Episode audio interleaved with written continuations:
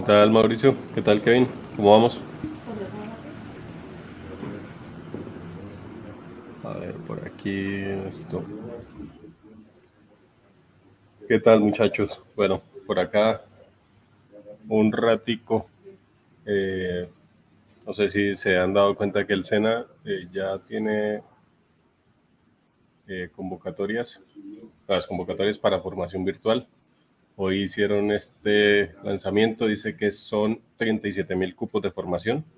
Entonces, creo que hay que ver qué hay de software, que es lo que nos interesa.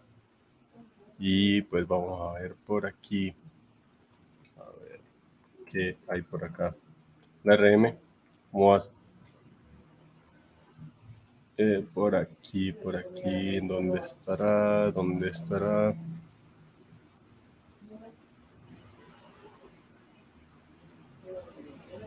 A ver, por aquí. Dani Mix, ¿qué tal? ¿Qué tal, Dani Mix? ¿Cómo vamos? Eh, pues se está hablando, eh, o pues bueno, vamos arrancando, temas de... Vi que hoy lanzaron eh, esto de ofertas virtuales del 2023 para formación del SENA. Entonces íbamos a empezar a mirar qué, qué cursos salieron relacionados con temas de software yo ya pues eh, eché una, una revisada referente a, a, software. No hay algo específico, o sea, no hay algo específico, no, hay un montón de vacantes para, para, el, para el SENA en, formación, vacantes, no, cursos de, formación, pero no específicamente encontré en las primeras páginas eh, referente a análisis y desarrollo de software, que es la que estaba buscando, que muchos de ustedes sé que les, les puede interesar, sino que vi, eh, ya miramos por ahí se recomienda cursos de inglés con certificación. Si usted está empezando y tiene la posibilidad de, adquirirse una licencia de Platzi, ese le puede servir eh, bastante. Creo que va, va, parte por parte, pero, pero, ¿qué? Pero el contenido es progresivo y es a lo que se va haciendo y va llevándolo. Entonces creo que ese es una buena alternativa el otro sería, pues ya eh, técnicamente, ¿cuál otro? ¿Cuál otro? Yo digo que en YouTube, o sea, si usted tiene el tiempo, hágale a YouTube o por ahí que un compañero de la universidad me, me recomendaba el tema de la serie de Friends, verla con subtítulos y pues obviamente en inglés. Esa sirve, sirve para, para aprender o soltarse también. Entonces, ahí están esas alternativas. Eh, por aquí. A ver, entonces, eh, bueno, vamos a ver acá qué hay. Yo hice el filtro acá en Sena Sofía Plus, a ver qué, qué, ha salido de formación para que ustedes de pronto lo tengan ahí en cuenta. Dice Andrés, para programación hay una llamada Cursin, tiene cursos de diferentes clases de programación, si ese es de Carlos. Carlos ha estado por acá conmigo en, alguna que otra transmisión. Y eh, también es bastante recomendado porque pues ahí van a poder encontrar cursos con certificación gratuita y es un una recopilación bastante grande. Y también a Carlos le ha ido súper bien con, con, esa aplicación. Entonces para quienes también les interese buscar ahí está Cursin en la Play Store Google Play Store. A ver, busquemos por acá, ¿dónde está? Este. Pues acá está. Como se dan cuenta, ya tiene más de 100.000 descargas. Eso es un montón. Eh, entonces, acá pueden encontrar en diferentes categorías. Obviamente, todo está eh, segmentado para que ustedes lo puedan buscar y ahí acceden al, al curso. Todos tienen certificación y pues nada, ahí hay buena información. Como se encuentra, la calificación está bastante alta. Entonces también para que le, les echen ahí la miradita. Por acá dice eh, RM, me dices que el volumen está un poco bajo. Espérame, miro a ver si es de acá de pronto esto o es de acá de la configuración de el micrófono. No, acá está arriba. Para, para, para, no sé, ahí me dicen si mejora, porfa. A ver, aquí. Ahí mejoró, no sé. Eh, bueno, mientras, eh, por acá, bueno, el tema de lo que son, bueno, a lo que digamos, el tema de software. Eh, ustedes entran acá, hacen a Sofía Plus, acá pueden encontrar las diferentes vacantes que hay. Pues obviamente buscan entre comillas la palabra clave por la que ustedes creen que, que está la formación. En este caso yo utilicé software. Eh, acá está aplicación de la calidad del software en el proceso de desarrollo. Ese está virtual. Aplicación de SIG en sistemas forestales. Bueno, esto no es, de, no es de la parte de software propiamente. Aplicación del marco de trabajo Scrum para eh, proyectos de desarrollo de software. Vea, esto es 48 horas. Debería, esto es con certificado. Vamos a ver acá que sale. Mm, ver más a ver, que este, porque este me parece que está, está chévere referente a lo que se puede necesitar, o por lo menos es algo que se utiliza bastante en la industria. Entonces creo que les puede servir. A ver, veamos qué, qué dice. Dice por acá, descripción del programa, requerimientos, definición de requerimientos, obtención y análisis de los requerimientos, tipos de requerimientos, funcionales, requerimientos no funcionales, validación de requerimientos, técnicas de validación, técnicas de recolección de información, definiciones, entrevistas, cuestionarios, prototipos, casos de uso. Uy, esto no me suena a lo que dice el título, porque una cosa es la metodología y otra cosa es, esto es para estudiar como, o sea, para ser analista de requerimientos. Creo que ese es el, el, el título de esto, más que todo, no, no debería ser tanto el, el, no sé, a ver qué más dice. No, creo que una cosa es la metodología otra cosa es aprender a hacer requerimientos y todas estas cosas. bueno, igual. Si quieren aprender a hacer eh, análisis de requerimientos o aprender a levantar requerimientos bien, este curso les puede servir. No es propiamente el título, pero el contenido por lo menos sí, sí va más enfocado hacia esa parte. Queremos otro. Ahí dice asesoría para el uso de las TIC en en la formación. Bueno, este no tanto automatización de procesos para la eficiencia organizacional, ¿no? Calidad en el desarrollo de software. Este sí, de pronto para los que quieren ser eh, de QA, creo que funcionaría bastante bien. ¿Qué tal, BJ? Buenas noches, ¿cómo está? Chévere tenerlo por acá como siempre.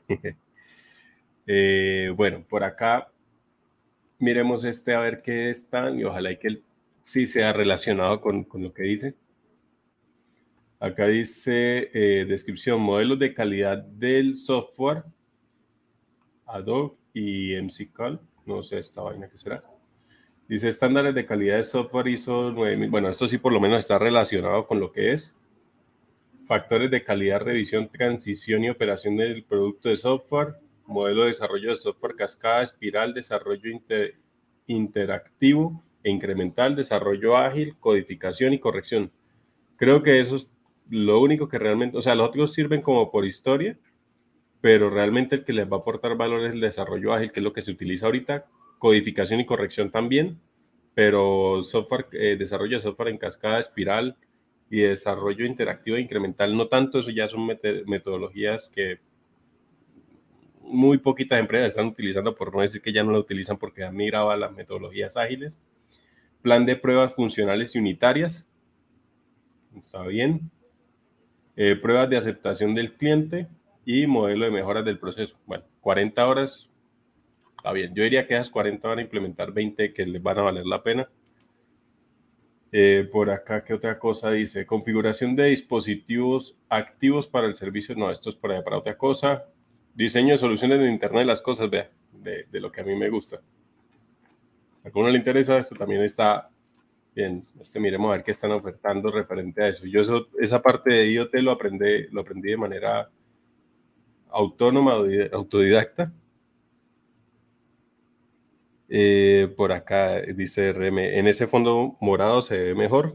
Están interesantes los cursos. Primero, gracias RM por eso. Sí hice por cambiarlo porque anteriormente eh, Malú, creo que había hecho la sugerencia de que por qué no cambiaba las letras que no se veía tan bien pues traté de buscar este. Esto es, no sé, no he contado, pero acá a mí me gustan los astronautas y este está bien chévere. Entonces ahí, Lo puse lástima que no es el berraco astronauta, pero creo que con esto por lo menos sí se resalta la, la información. Entonces, eh, bueno, por acá, entonces, sigamos con lo que estábamos por acá.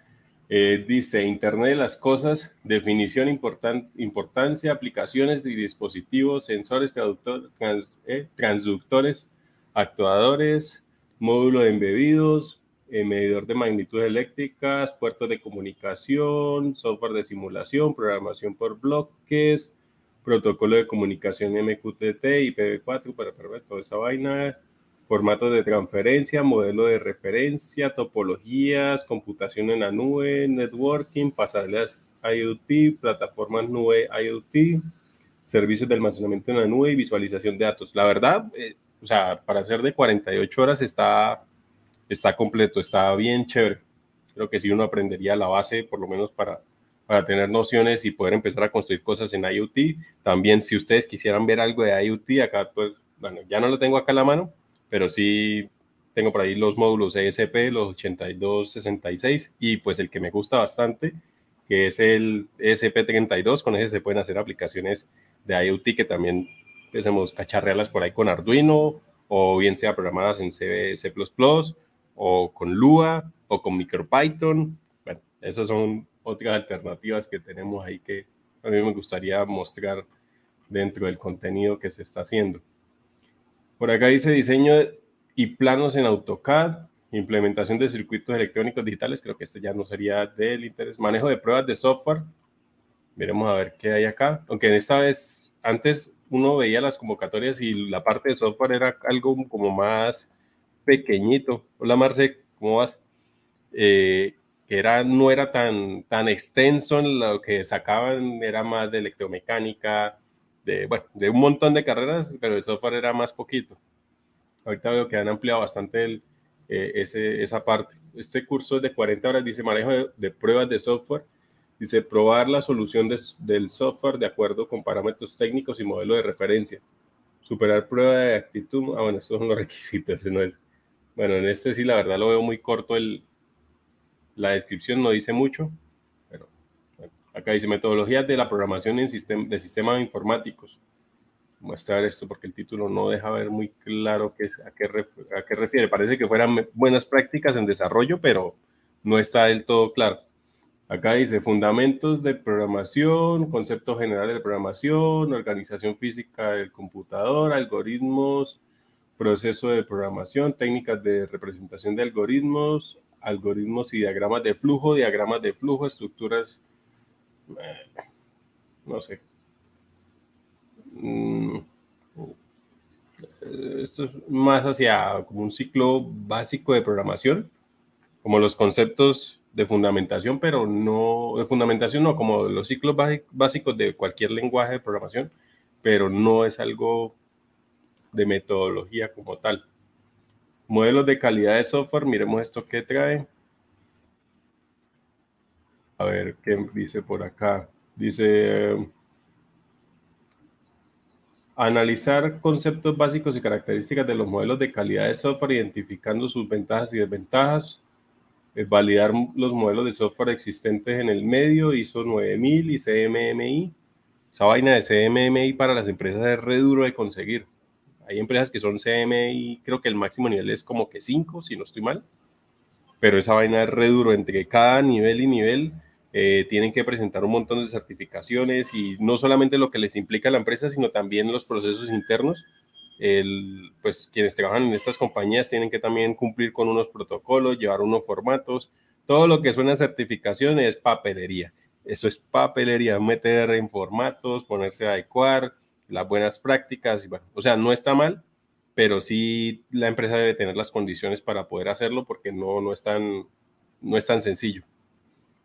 Eh, por acá, ¿qué más dice? Eh, para eh, evaluar el desempeño de los procesos de desarrollo de software y de calidad en los productos de acuerdo con los procesos prácticos. Esto es más como si fuera un ingeniero industrial en el área de desarrollo de software. Más o menos a eso, a eso se parece esta vaina. por acá, Jaycon, saludos desde Palmira, Panita. ¿Qué tal, Panita? ¿Cómo va? ¿Cómo va? ¿Todo bien? cómo lo trata la, semana, que ese es como el título que tenemos, como los de la semana. Aquí vamos empezando un poco más tarde, pues sí, le agradezco a quienes están acá apoyando. Yo hace poquito llegué de Bogotá, pero la idea es tratar de tener la continuidad de miércoles a domingo con las transmisiones y pues nada, ir viendo cómo va evolucionando la semana. Hoy vi que estaba este tema de, de las convocatorias del SENA. Creo que hay cursos que uno pudiese aprovechar. Hay otros que no vienen tan el tema, pero sí hay muchos que, que se pueden aprovechar y que además que de esto no es que le pidan eh, que tiene que asistir a formación presencial ni nada de esas cosas. Creo que ahí lo pueden hacer en, en su ratico. Igual son cursos de 40, 48 horas que se pueden sacar ahí si uno le dedica un ratico en las noches.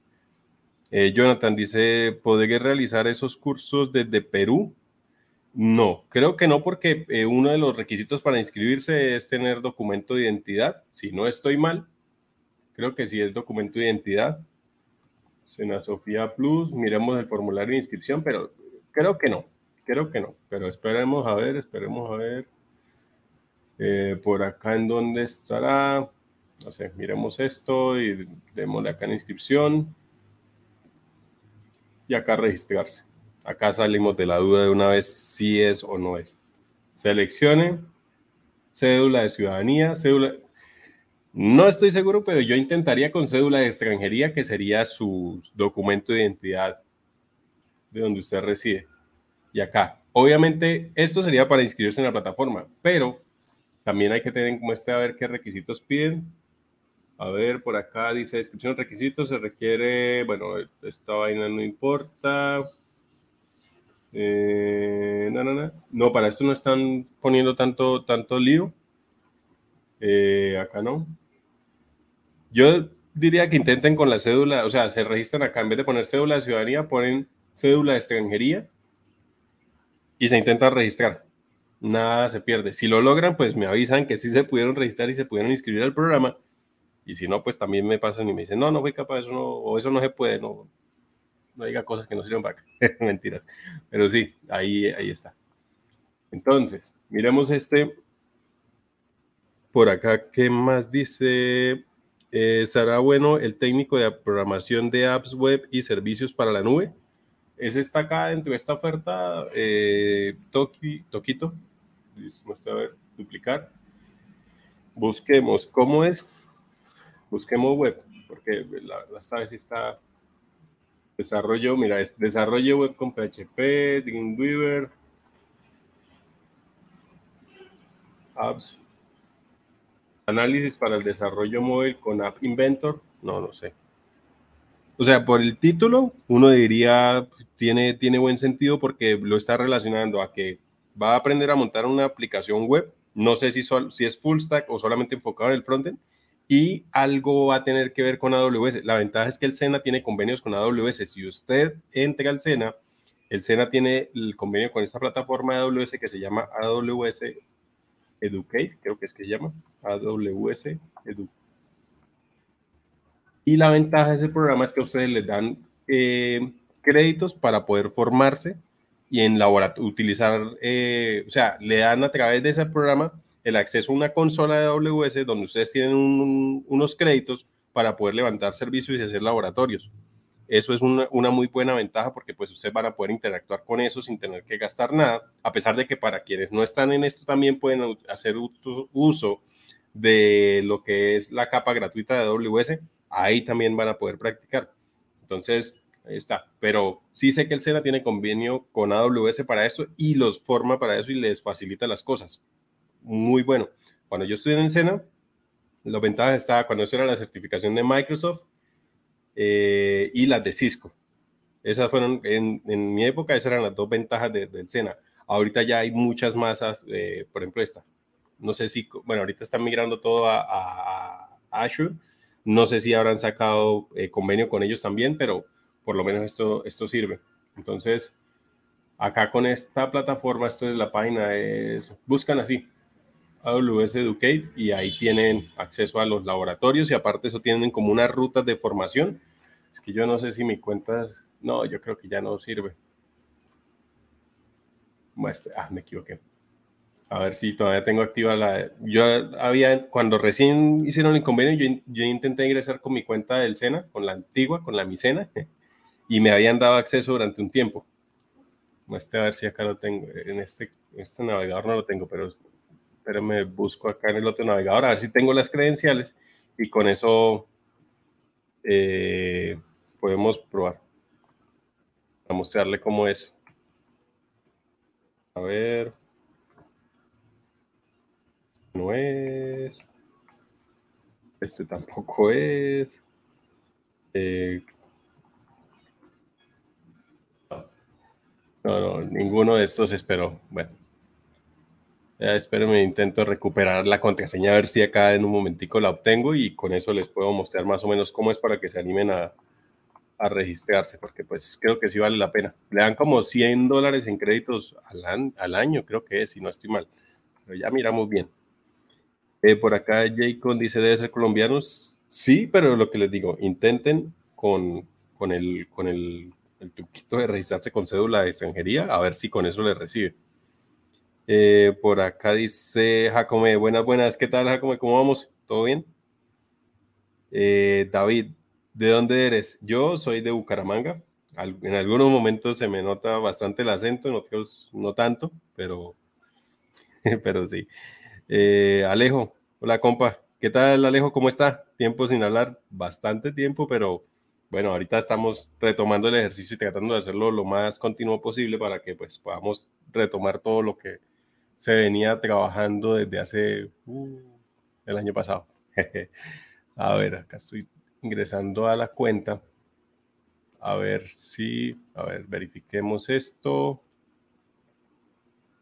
Este. No me diga que eso no es la contraseña. Ya, esta sí es. Eh, mientras que carga, eh, por acá dice William, eh, dice, las carreras virtuales técnicas son todos los días. o sea, estos son, los que estábamos usando ahorita son cursos en el cual son 40 horas y usted le asignan las actividades semanales, usted las va haciendo. En el caso de las carreras que sean técnicas o tecnológicas virtuales, me imagino que también van dejando trabajos, pero sí tienen que tener algunas sesiones sincrónicas. No he profundizado mucho en cómo la metodología de la formación virtual, por lo menos en las presenciales sí era obligatorio, tenía que irse en contrajornada y pues cumplir con unos requisitos. No sé en este cómo funcionará. Eh, muestra a ver acá. Bueno, acá me llegó el correo para poder resetear la contraseña, entonces parece que sí podemos ingresar. Vamos a ver. Eh, entonces, A ver.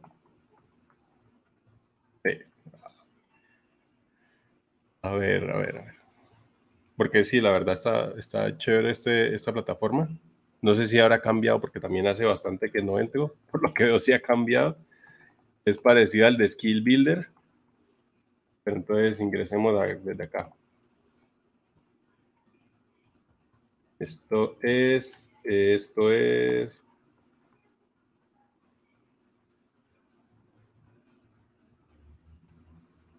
A ver, desde aquí esto me dice que ya puedo ingresar, sí. Este también, ya lo tenemos. A ver, este que está acá. Y acá. Bueno, por acá antes eh, en Twitch dice, hola, andaba practicando maquetación con HTML y CSS. Voy a hacer una pausa activa para escucharte. ¿Qué tal, Gerson? ¿Cómo está? De verdad, chévere esas pausas activas, chévere que esté ahí, chévere que esté dándole ahí, es que paras a las 12 de la noche, pero eso demuestra el interés, demuestra que quieren hacer las cosas, que quieren salir adelante, que quieren formarse como profesionales en, en este campo. Dice, me pregunta acá, dice, ¿cómo es tu rutina diaria? ¿A qué horas te levantas? He notado que duras hasta tarde en los streams. E, es, es que, vea, yo no sé, o sea, creo que ahí hay un, como un cliché. Y ese cliché va muy ligado de lo que todos ven en esos videos que dicen, eh, mi día como desarrollador de software, me levanto a las 4 de la mañana y voy al gimnasio, después le doy comida al perro, voy, doy una vuelta, me conecto en una reunión y, o sea, se la pasan todo el día en un poco de vainas que no. En mi caso, yo trabajo hasta que me siento ya cansadísimo y voy me acuesto y duermo lo que tenga que dormir. Normalmente, eh, el daily, el año pasado lo tenía a las nueve y media de la mañana. Este año, pues en el nuevo equipo, es a las diez y media de la mañana. Entonces yo en promedio entre 9, 9 y media, a veces más tarde, me, me levanto. Y eh, de ahí, reviso cosas que tengo, si hay de pronto eh, mensajes en el Slack que de pronto uno diga, no, que faltó esto. Eh, reviso qué hay en agenda del día. Yo soy muy de tomar notas, más ahorita, por ejemplo, que estoy en el proceso de, de, iniciarme con este equipo. Entonces hay demasiado contexto y uno a, aprender, o sea, cogerlo así de, de cabeza está, está muy difícil. Entonces yo utilizo mucho Notion para temas documentales, eh, para las uno, las uno a uno, todas las documento ahí también. Eh, temas técnicos, ahí los tengo organizados. Y aparte de eso, utilizo Trello para notas de momento. Hay que revisar esto y como ahí tengo los, los estados eh, pendiente, haciendo y listo. Entonces ahí voy tomando notas cuando son las reuniones, yo voy escuchando y voy escribiendo. Y aparte de eso, utilizo la de notas, por ejemplo, cuando ayer tuvimos planeación, eh, entonces eh, el PL o el Product Lead iba diciendo, no, vamos a meter esa tarea y empezar a explicarla. Entonces yo le iba escuchando y en ese iba tomando las notas. Eh, tarea 1, pa, pa, pa, tarea 2 consiste en esto. Esa es la forma. Entonces levanto, busco esa, esa o sea, lo primero que hago antes de, de, llegar al daily es revisar eso que está de pronto pendiente tengo chorrocientas mil eh, pestañas abiertas en el navegador y ahí arranco el daily. Después empiezo ya pues las reuniones que van surgiendo o las que ya están eh, parametrizadas pues de acuerdo a lo que va, va, saliendo. Ahorita más que todo es de asistir a, a bastante las reuniones, estar pendiente de lo que sale y así pasa prácticamente eh, lo que es la jornada. Eh, después de eso, eh, bueno, cuando ya termino, apagamos el, el, MacBook de la empresa, nos pasamos para el otro lado, que es o bien sea a revisar trabajos de la universidad, o bien sea a programar pues en lo que estoy haciendo Oferti, o revisar cursos o videos de lo que he venido haciendo. También estoy haciendo el de Spring Boot y estoy haciendo el de Android con, con Kotlin. Eh, a veces, pues también juego con, con mi hermano eh, fútbol en el computador, PES. Eh, después voy, acompaño a, a, mi hija a la casa de la mamá y ya después prendemos esta vaina hasta que más o menos le estamos haciendo dos horas en promedio. A veces apago y pues eh, sigo haciendo que me quedó otro rato, otro buen rato haciéndole a pues cosas que tengo pendientes que se me ocurren, ideas o demás, yo voy apuntando, voy haciendo cursos que tengo por hacer. Entonces sí, como pues se han podido dar cuenta, eh, no es de pronto lo que todo el mundo dice, ah, no, o sea, es que yo voy al gimnasio, yo creo que, o sea, cada quien se organiza su vida como quiere, pero yo creo que cuando uno logra conectar con esto y puede estar en el momento, tienes que sacarle todo el potencial a eso. Eh, a veces, ahorita estoy tratando de acomodarme para poder volver al gimnasio, el año pasado sí estaba en las noches, en el tiempo que estoy transmitiendo, estaba yendo al gimnasio para pues también tratar de, mantener un poco eh, regular la parte de salud porque uno permanece mucho tiempo sentado. Pero como se dan cuenta, o sea, creo que es lo, lo, más sincero que se puede ser referente a esto, porque sí muchas personas les van a decir, no, eh, lo que sale, voy al gimnasio, o sea, no sé, creo que no, para mí es importante dormir lo suficiente o por lo menos que mi cuerpo esté recargado para poder asumir otra sesión de trabajo y aprovechar el tiempo en cada cosa, estar ahí buscando y haciendo y todas esas cosas. Entonces, venir a decirles, no, yo a las 4 de la tarde salgo y voy, yo doy una vuelta por allá con el perro o voy al mediodía al gimnasio, eso sería decirles mentiras porque no, no es tan así. Pero es más o menos como, como lo, que, lo que hago y, y es eso. Obviamente todo es un hábito y es la forma. Para uno estará bien, para otro estará mal. Pero creo que hasta ahora es lo que me ha permitido también mantenerme vigente dentro de este campo y pues también ir, ir avanzando en, en mi carrera. Eh, bueno, por acá dice eh, Alex Beltrán. ¿Qué tal, Alex? ¿Cómo está? Dice, ¿qué hizo, qué hizo para cuánto tiempo se puede gastar aprendiendo HTML, CSS y JavaScript? Yo pienso que la ruta que nosotros estamos tratando de seguir con el aprendizaje colectivo, dándole con juicio unos cuatro meses, o sea, para hacer algo decente, unos cuatro meses que usted le dedique su buena intensidad puede llegar a no a volar, pero sí a tener por lo menos las bases claras y poder hacer algo que les aporte y que por lo menos ya vean un progreso en su carrera. Tampoco les puedo decir que en un mes tiene mucha incidencia en que practiquen, en que practiquen, en que hagan proyectos, en que empiecen a mirar qué hacer. Eso sí tiene mucha incidencia. Eh, por acá dice eh, Ramírez Gerson, dice, yo soy tecnólogo ATSI, era remoto y realizábamos encuentros todos los días de las 6 a las 9. Ah, vea, ahí hay alguien que sí tiene conocimiento en cómo es el proceso de formación eh, virtual del SENA. Entonces sí hay encuentros de tres horas al día, lo demás pues sí es hágalo por su cuenta, pero se supone que pues debe estar con el tiempo disponible para estar metido en una y otra cosa. o sea, una y otra cosa del mismo aprendizaje. Eh, Charlie, ¿qué tal Charlie? ¿Cómo está? ¿Cómo vamos? ¿Todo bien? Eh, por acá dice, yo estoy haciendo mis prácticas en protección, una empresa genial, gracias al SENA. He aprendido mucho y después de mi horario laboral sigo la ruta de la web me gusta especializarme con PHP y JavaScript. ¿Qué opinas de eso? Bien, o sea, es, ese creo que es el, como el ideal, tratar de seguir ahí con su ruta de formación. No tienen nada comprado ni nada está escriturado a nombre de nadie.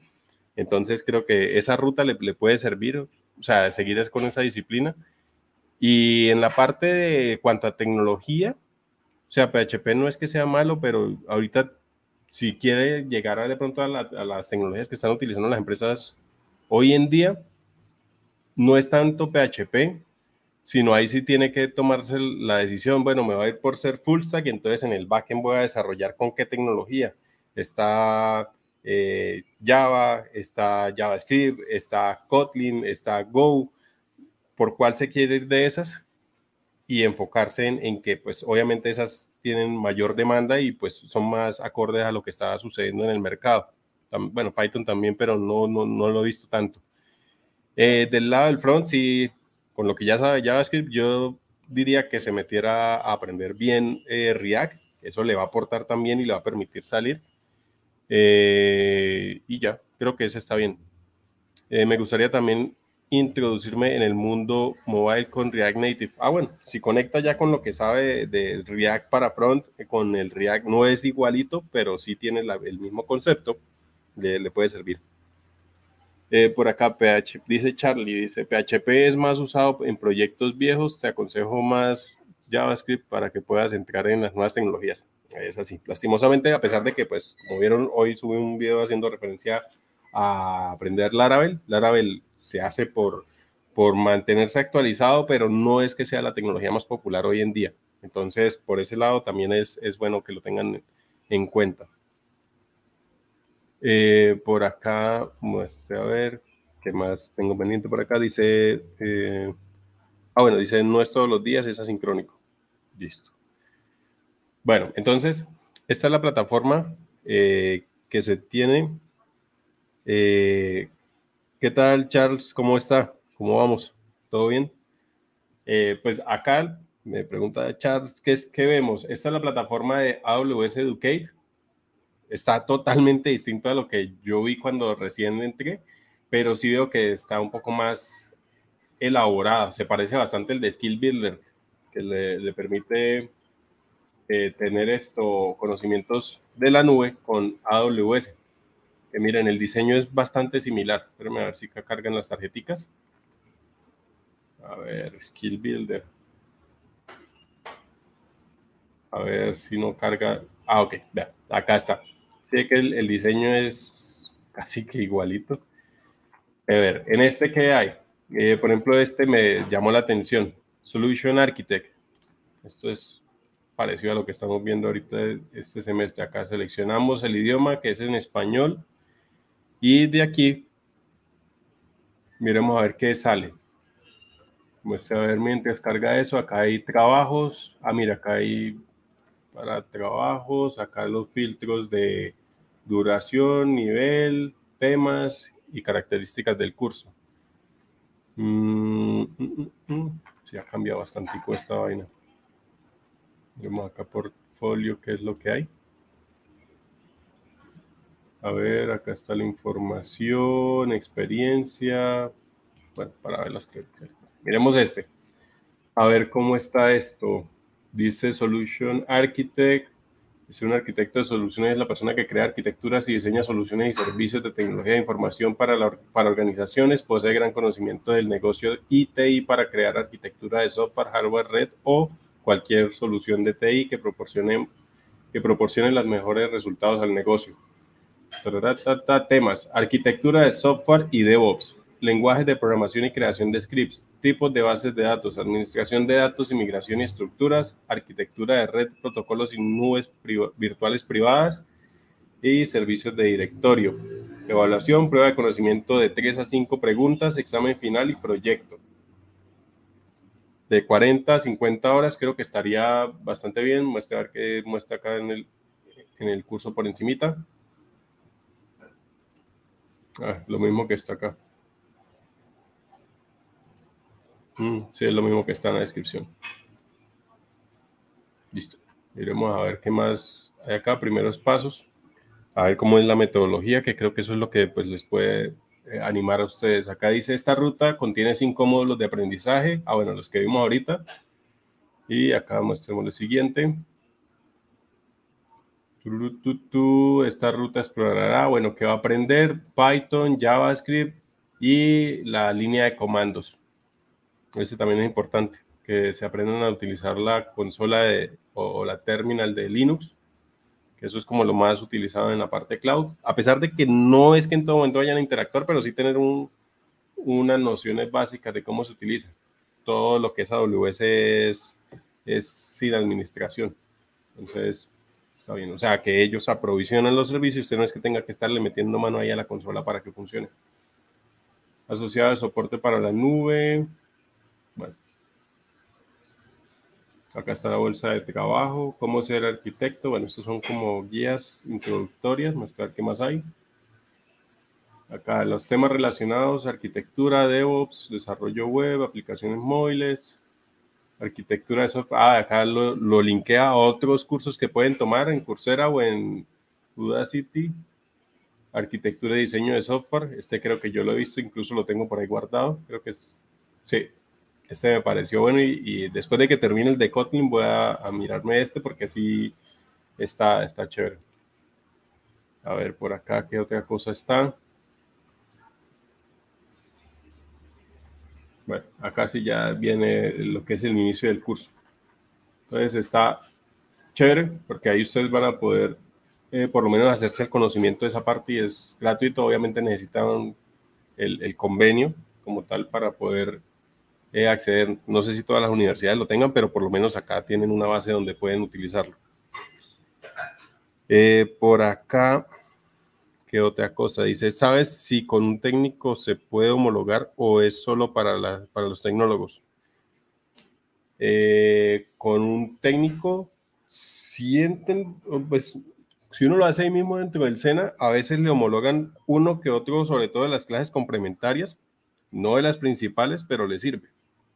Entonces puede continuar. Yo por lo menos hice técnico en el colegio, técnico después y ahí pasé la tecnología. Entonces traté de homologar algunas cositas que ya había visto y me sirvieron para la tecnología. Obviamente tienen que ser de la misma línea para que se las valgan. Eh, Alex dice, en su trabajo se desempeña en desarrollo o en qué? Eh, yo soy engineer lead como tal. Tengo a cargo desarrolladores. Ahorita en este nuevo equipo tengo dos desarrolladores backend a cargo un data engineer y un, y un desarrollador, bueno, sí es desarrollador, pero es hacia la parte, un data science, ese es el cargo como tal, data science. Eh, en el caso de mi rol es más hacia la parte de liderazgo, planeación, eh, definición, eh, aterrizar, aterrizar, los requerimientos técnicos, organizar los sprints, o sea, va un poco más hacia la parte administrativa técnica, por decirlo así, ese es como mi rol. Sí, ahorita, por ejemplo, estoy haciendo para aprender Kotlin, porque pues, no sabía eso y todos los servicios están montados en, en Kotlin. Entonces, eh, de ahí, eh, sí en algún momento va a tener que pues, empezar a hacer code reviews de lo que se está poniendo en producción. Eh, también, pues, no sé, si necesita algún cambio, alguna cosa o algo que pase, pues uno debe tener la capacidad técnica de poder entrar y modificarlo o hacerlo. Pero mi, mi rol es más eh, como de liderazgo, más de a nivel de arquitectura, de ver las integraciones, de resolver problemas y después aterrizarlos en los equipos y pues poder hacer la asignación correcta de, de los recursos y definir como la ruta por donde va a correr el equipo. Ese es más mi rol y es donde realmente me, me, me desempeño bien, me gusta, disfruto bastante ese trabajo. Entonces, ese es más o menos eh, lo que hago. Y hace un tiempo hice un video que me preguntaban, ¿y usted qué hace cada día? Eso fue el año pasado. Y ahí mostraba el calendario lleno de reuniones y de más o menos explicando cuál era el proceso del día a día en, en, ese, en ese momento. Entonces, eh, es eso. Por acá Julián Ochoa, ¿qué tal Julián? ¿Cómo está? ¿Eso de dónde es? Esto es de la plataforma AWS Educate. No es del Mintic como tal. Eh, Alex, gracias por el follow. Eh, William dice, ¿cuál es la diferencia entre la tecnología y la técnica aparte del tiempo? El nivel de profundización que hacen en, algunos temas. En la técnica es como, es como por encimita para que usted pueda ir y tocar y, ser como un ayudante, por decirlo así, de, de un de alguien que ya está ahí, no va a decir que por, por el título, sino de, de, alguien que ya está en la empresa, entonces ustedes lo ponen ahí va aprendiendo y eso, pero no tiene tanta profundidad por el alcance y por el tiempo. Esa es creo que la, la diferencia entre la una y la otra, en términos generales, entre cualquier técnica y cualquier tecnología. Mi sugerencia es que si pueden hacer una tecnología, hagan una en la tecnología. Son dos años, dos años y medio más o menos, creo que ahora es que se demora pero ustedes ya salen con eso y la tecnología la pueden homologar para poder buscar tener la carrera profesional. Entonces, creo que eh, eh, si uno lo mira en costo efectivo, es más efectivo una tecnología. Eh, por acá dice BIJ, esa certificación de Solution Architect se ve bien pesada, pero vale la pena tenerla. La verdad, sí, esta está, está chévere, son 45 horas, dice que es nivel avanzado, pero está, está, está bueno acá ahí dice, ¿qué más hay? ¿Qué más hay? ¿Qué más hay? Ah, acá, Data Science. Software Development eh, Engineer. Este creo que es también uno de los que algunos de ustedes, no digo que todos, porque qué tal que no todos les guste ser desarrolladores, sino estén viendo otros roles como, no sé, como de Data Science, que es el que está ahí al lado, o un DevOps Engineer, o algún otro tipo de, rol. Entonces, pero miremos esto a ver cómo está, a ver qué tiene por dentro mientras que esto carga. Eh, hola Malú, ¿cómo estás? ¿Cómo te trata la semana? ¿Todo bien? ¿Qué tal Joel? ¿Cómo está? Mientras por acá en Dice qué conocimiento debo eh, tener como mínimo para pasar a una framework. Bueno, creo que se refiere a pasar de eh, en JavaScript ya empezar a utilizar, bien sea framework es Angular, librería es React desde que usted ya maneje el tema del DOM, sepa o sea, coger los elementos, manipularlos, hacer, o sea, desde que usted sea capaz de controlar un formulario, traer los datos y comunicarlo por Ajax, que es por donde todo el mundo arranca, eh, con eso eh, ya puede pasarse al otro nivel. Igual, tampoco les digo que tienen que eh, saberse todo, todo, todo, todo JavaScript antes de, de, de pasarse, a una librería o a un framework, sí es importante que tengan una buena base, pero igual, cuando usted ya se sienta así como, ya, ya puedo hacer una, una que otra cosita, se, se migran allá a utilizar React o Angular y empiecen a hacer proyectos que lo lleven a exigirse a, pues, a ver qué le hace falta o si no saben qué existe, porque eso también puede pasar que uno no sepa qué más hay para poder ver qué busco, es cuando ustedes empiezan a, desarrollar un proyecto y dicen, por ejemplo, se hacen el, el clon de un foro. Entonces hacen el foro y empiezan a decir, yo quiero que en mi foro yo pueda subir imágenes. Entonces empiezo a buscar cómo hago para subir imágenes, cómo hago para capturarlas en el frontend, cómo las debo enviar al backend, después en dónde las alojo, que si quiero utilizar S3, que si quiero guardarla ahí, que si quiero guardarla en una base de datos. Y ahí es donde el conocimiento empieza a crecer y su expertise va creciendo y eso ya es experiencia que le va a ayudar después cuando usted vaya a presentarse una oferta de trabajo. Esa es la vía para que ustedes puedan conseguir eh, eh, expertise en alguna parte y puedan ir subiendo de nivel, retándose a hacer cosas cuando no tienen un trabajo en el cual están diciendo tiene que hacer esto y esto y esto. Creo que esa es la vía. Busque proyectos de referencia empiece a hacerlos y empiece a mirar qué características tienen otras plataformas que a usted le gustaría incluir y vean cómo ustedes pueden llegar a implementarlas. Eh, de esa manera, pues van a subiendo su nivel técnico. Esa eh, sería una, una técnica. Eh, por acá, Charlie dice asincronismo. Acá hay unos tips de, de Charlie. Dice asincronismo, promesas, entender lo que es el estado y entender bien lo que es el Virtual DOM. Ah, bueno, y Ajax también, que claramente sin Ajax en la base no se pueden comunicar con, con el backend y pues ahí sí sería netamente frontend. Eh, por acá dice, mientras tengas tus fundamentos de scope y todo lo relacionado de JavaScript, te puedes adentrar eh, a cualquier framework o librería. Ahí está. Sobre todo en la parte de eh, React es importante, porque sí es muy de manejar el Virtual DOM como tal. Un plus sería el ciclo de vida de los componentes. Bueno, ese no sería tan plus, sino que ustedes entiendan realmente cómo inicia el ciclo, cómo se actualiza, toda esa parte también es importante, sobre todo en React es importante, pero en Angular es aún más importante porque eso va en el inicio, el engine, una que llama engine, engine init, ese es uno de los por donde se arranca. Entonces, uy, por acá se me fue esto pero me voy a tratar de reconectar aquí. Eh, se quedó, bueno, se me fue la cámara de Twitch. Voy a mirar a ver qué pasó aquí. Bueno, mientras aquí ya está arrancando de nuevo y ya lo inicio acá de nuevo. Y ahí ya estamos. Listo. Impasse superado. eh, por acá dice eh, console log Juan Dev. Ah, está chévere el, el usuario. Dice, esto que muestra, esto que muestra también está en la capa gratuita de AWS, no en la AWS, pero sí si usted entra al Skill Builder de AWS, ahí tiene también, es, no creo que sean las mismas, mismas certificaciones, pero sí tiene estos programas. Espérame, acá abro. Acá están. Entonces, desde acá usted también puede buscar contenido pues, relacionado a lo que usted se esté eh, preparando y pues de ahí puede tomar los cursos. Entonces, son alternativas, no, no está del todo cerrado.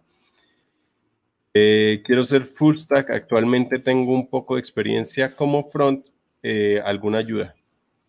Bueno, yo diría, métale otro poquito cuando usted ya se sienta que, que, en el full stack no está tan básico y de ahí váyase para el back. Lo que yo le sugeriría, por lo que ya tiene de conocimiento, es que si está en el front, debe manejar bien JavaScript o tener conocimientos. Eh, en el back, levántese un, un backend o aprenda a utilizar Express, que pues va muy ligado a lo que usted ya maneja en, el front, que es JavaScript.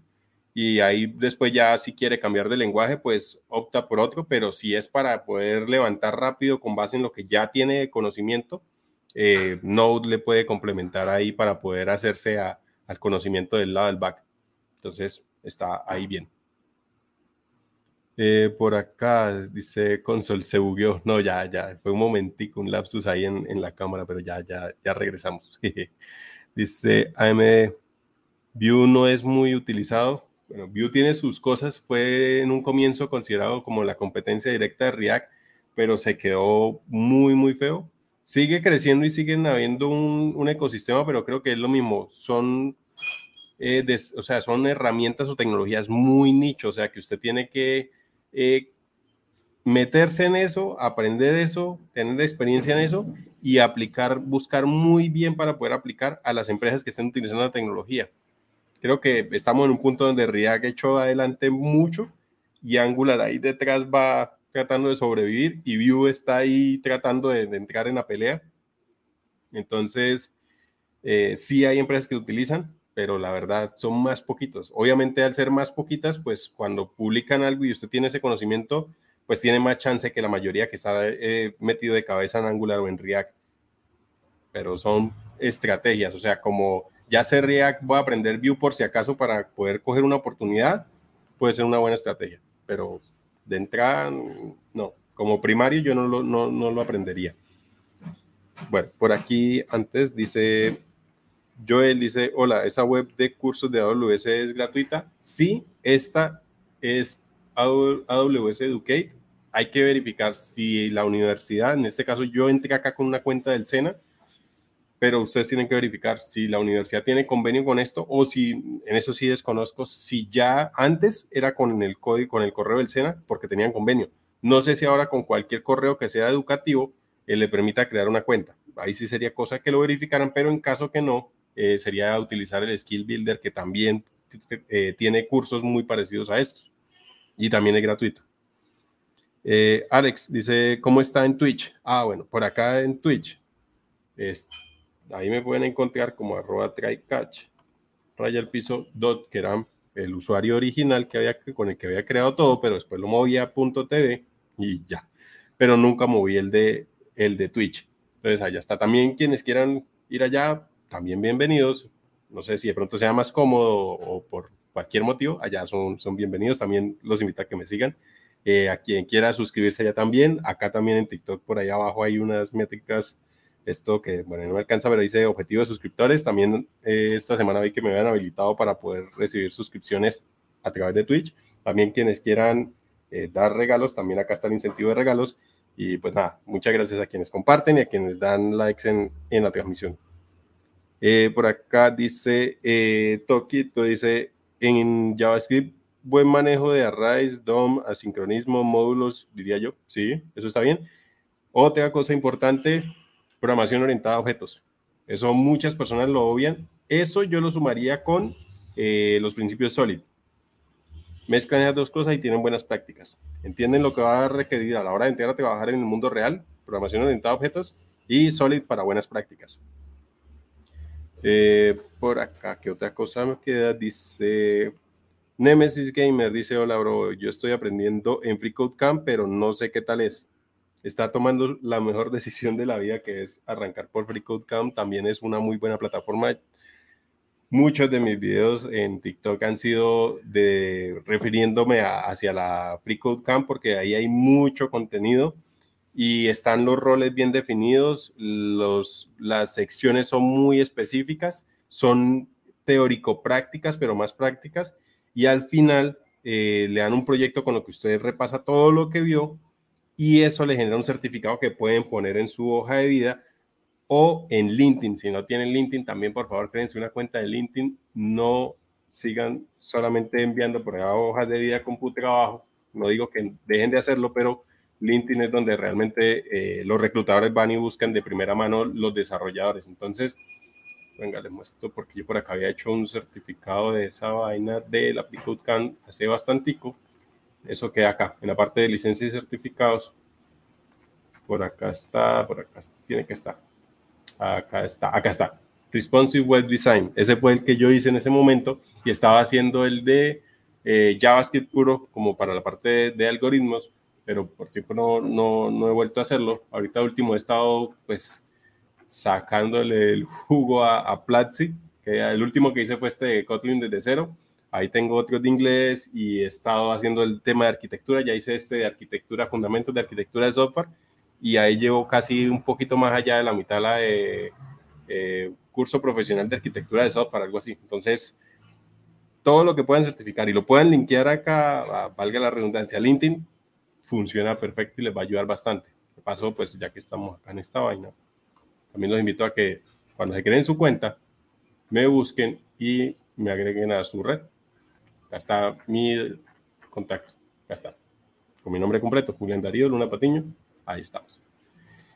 Eh, bueno, de acá dice BJ Comunicaciones Free Camp. Es bueno. También hay un canal que se llama Simple Learn.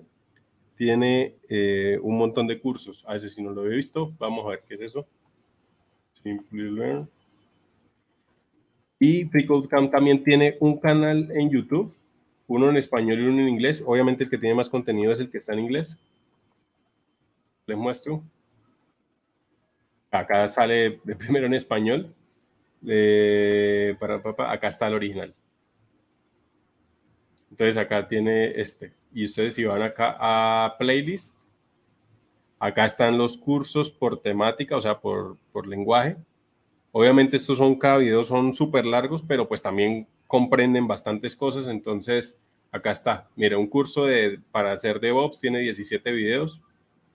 Entonces ahí tienen rutas. Miremos en el español qué tanto han avanzado. Este tiene 7.2 millones de suscriptores, este tiene 173 mil y ya empiezan a generar eh, contenido netamente en español o a traer contenido en español.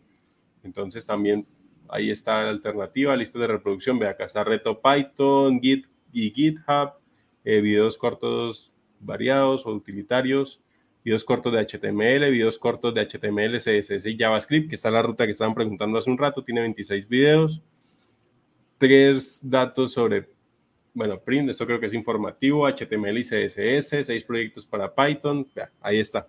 Cualquiera de los dos le puede servir. Miremos acá, Simply Learn, no sé si, ah, creo que es este. Este sí creo que no lo había visto, no, este no lo había visto. Y también gracias BJ por el, por el dato, porque no, no lo tenía dentro de las cosas. Que hay acá, ah, mira, acá también está por roles.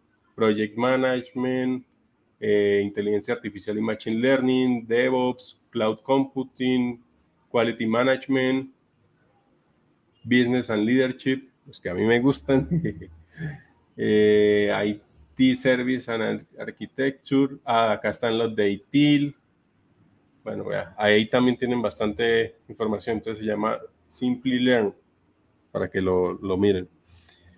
Eh, por aquí, Dice eh, Charlie, dice, ¿cuáles son los principios SOLID? Esos son, a ver, eh, SOLID Principles. Busquemos aplicado en JavaScript. Debe haber una imagen. Acá debe haber una imagen que nos puede llevar a eso. Acá están. Acá está. Ese responsable. Eh, bueno, esto es más que todo como conceptual. Que como a la hora que usted va a empezar a desarrollar, como esos conceptos que debe tener en cuenta para cuando esté construyendo, pues no de pronto se invente de la rueda o haga cosas que de pronto no sean tan estandarizadas. Pues, por ejemplo, acá eh, eh, responsabilidad única es el primero. Después viene eh, abrir y cerrar, el principio de abrir y cerrar. Después viene el scope substitution principle, que es básicamente como que las cosas puedan, a pesar de que fueron diseñadas de una forma, puedan ser incorporadas en cualquier momento o cambiadas de lugar y no pierden su funcionalidad. Ese es un principio de sustitución. Eh, segregación de interfaces, definir, o sea, definir cosas que se puedan comunicar, pero que estén bien definidas como tal eh, eh, a la hora que se van a implementar. Y la última que es inversión de dependencias, es meramente parecido al de sustitución. Esos son como los cuatro, cinco principios que se utilizan bastante en la industria. Esos, y si ustedes lo suman con, no sé, por ejemplo, los que son más front, hay uno que se llama Ben, este, Ben HTML, que es Ben CSS, este más hacia la parte de estilos, cómo nombrar las clases, eh, cómo organizarlas dentro de pues, la arquitectura para que sean legibles y lógicas a la hora que se estén implementando. Entonces, ese, es bueno que se tenga ahí de referencia. Acá está un ejemplo. ¿Cómo se llama esta, esta clase? ¿Cómo se llama esta otra? Y cuál es, debe ser la forma en que se deben ir nombrando para que sean eh, legibles y escalables. Entonces, está bien. Mm, ah, bueno, lo otro que les decía era lo de programación orientada a objetos. JavaScript. Acá está. Esto es como, eh, sí, coger todo lo que es de programación y tratar de asimilarlo a la concepción o a la concepción de lo que es el mundo real. Por eso se llama programación orientada a objetos. Entonces uno lo que hace es con la programación definir un objeto, describirlo y sobre eso empezar a construir demás cosas y ver cómo los objetos interactúan y partir de esa lógica del mundo real aplicándosela al software. Eso es lo que más se utiliza hoy en día. Obviamente hay otras formas, pero esta es la que es como más popular. Eh, por acá dice, yo solo he aplicado el Don't Repeat Yourself. ese es importante. A mí el que más me gusta es el KISS, que es como manténgalo simple. Y unos dicen que es manténgalo simple estúpido, otros dicen como manténgalo simple e inteligente pero básicamente es no haga sobre ingeniería, no haga cosas de más por querer ser fancy, sino hágalo lo más sencillo que pueda, que sea escalable y que sea legible. A veces hay muchas personas que se complican en tratar de, de hacer las cosas que se vean más profesionales o más complejas y después eso no es mantenible o solamente lo entiende el que lo escribió y pues eso no tiene chiste.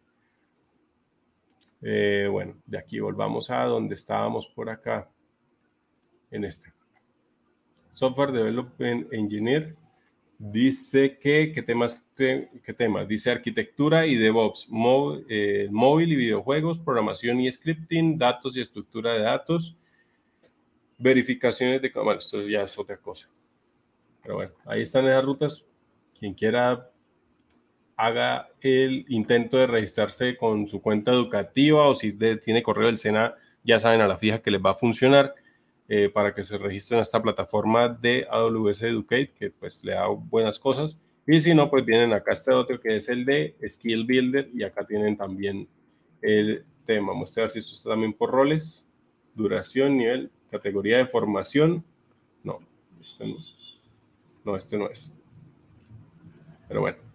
Acá está, mira, acá dice gratuito.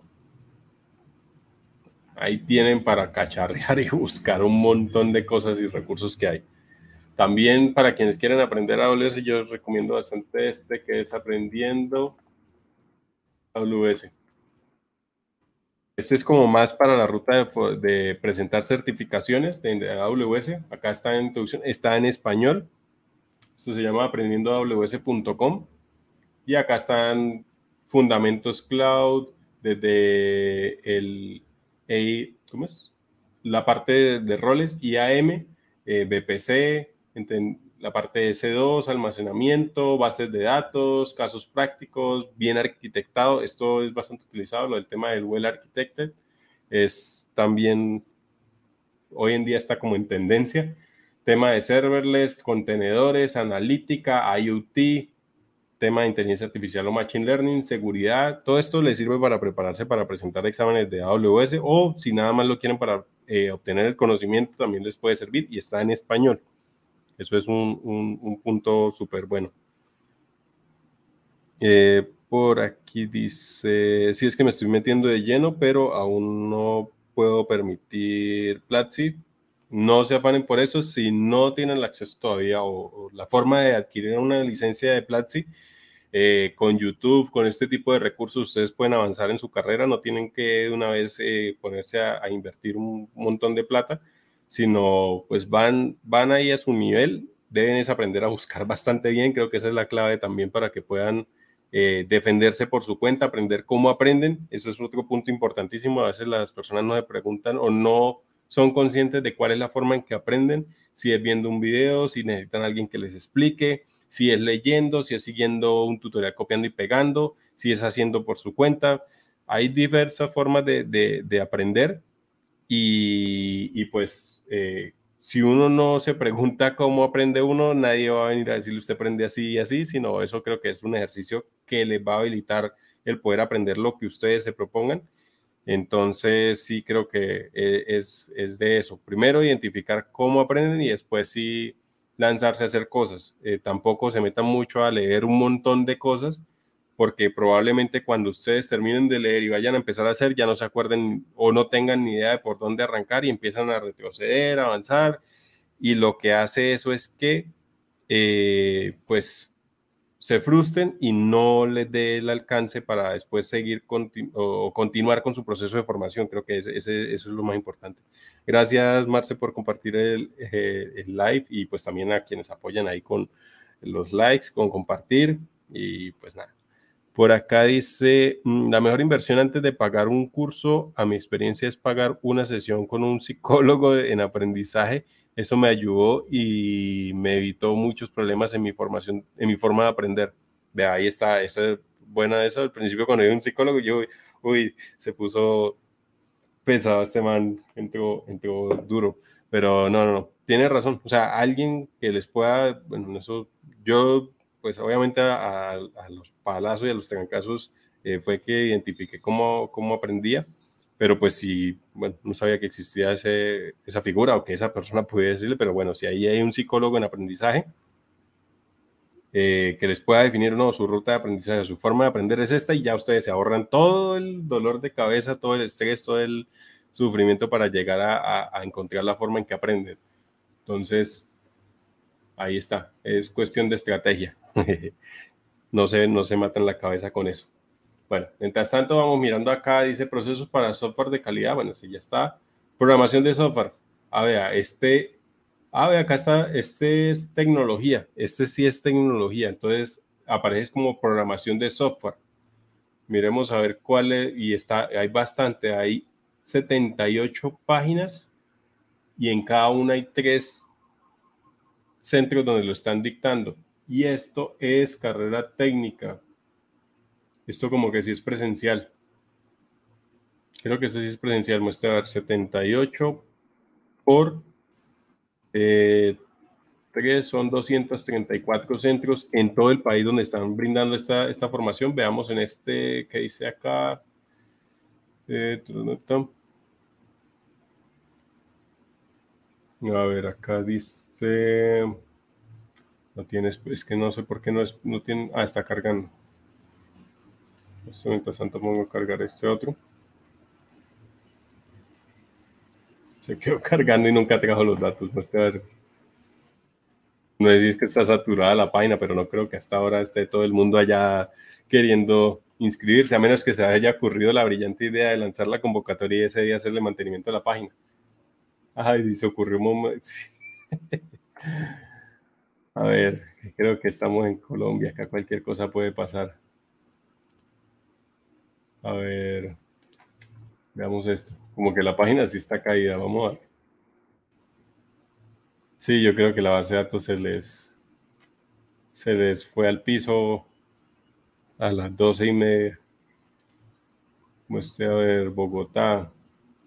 Miremos por allá en las últimas porque como que todas las de Bogotá están jodidas. a ver, aquí, aquí, a ver, por acá centros, ver más. Vamos a este y si no ya no se pudo, pero ya saben que está la página ahí para que la puedan consultar cuando probablemente mañana la levante alguien. Si es que hasta, bueno, no creo que tengan esa, la guardia ni nada de esas cosas. A ver. No, creo que la página se murió. De hoy, hoy no trabajo más ya es jueves, casi viernes, entonces yo no trabajo más. Bueno, pero acá está bien que está el, tengan claro, se llama programación de software, tiene una duración de 2.304 horas y es tecnólogo para que lo puedan eh, pues, pues, buscar cuando esto vuelva a funcionar. Vamos a ver si también se cayeron las búsquedas. A ver si esto, ahorita todo está en un monolito. Sí, todo está en un monolito. Entonces, bueno, por ahí no fue más el Sena. Gracias por la convocatoria. Démosle acá retweet.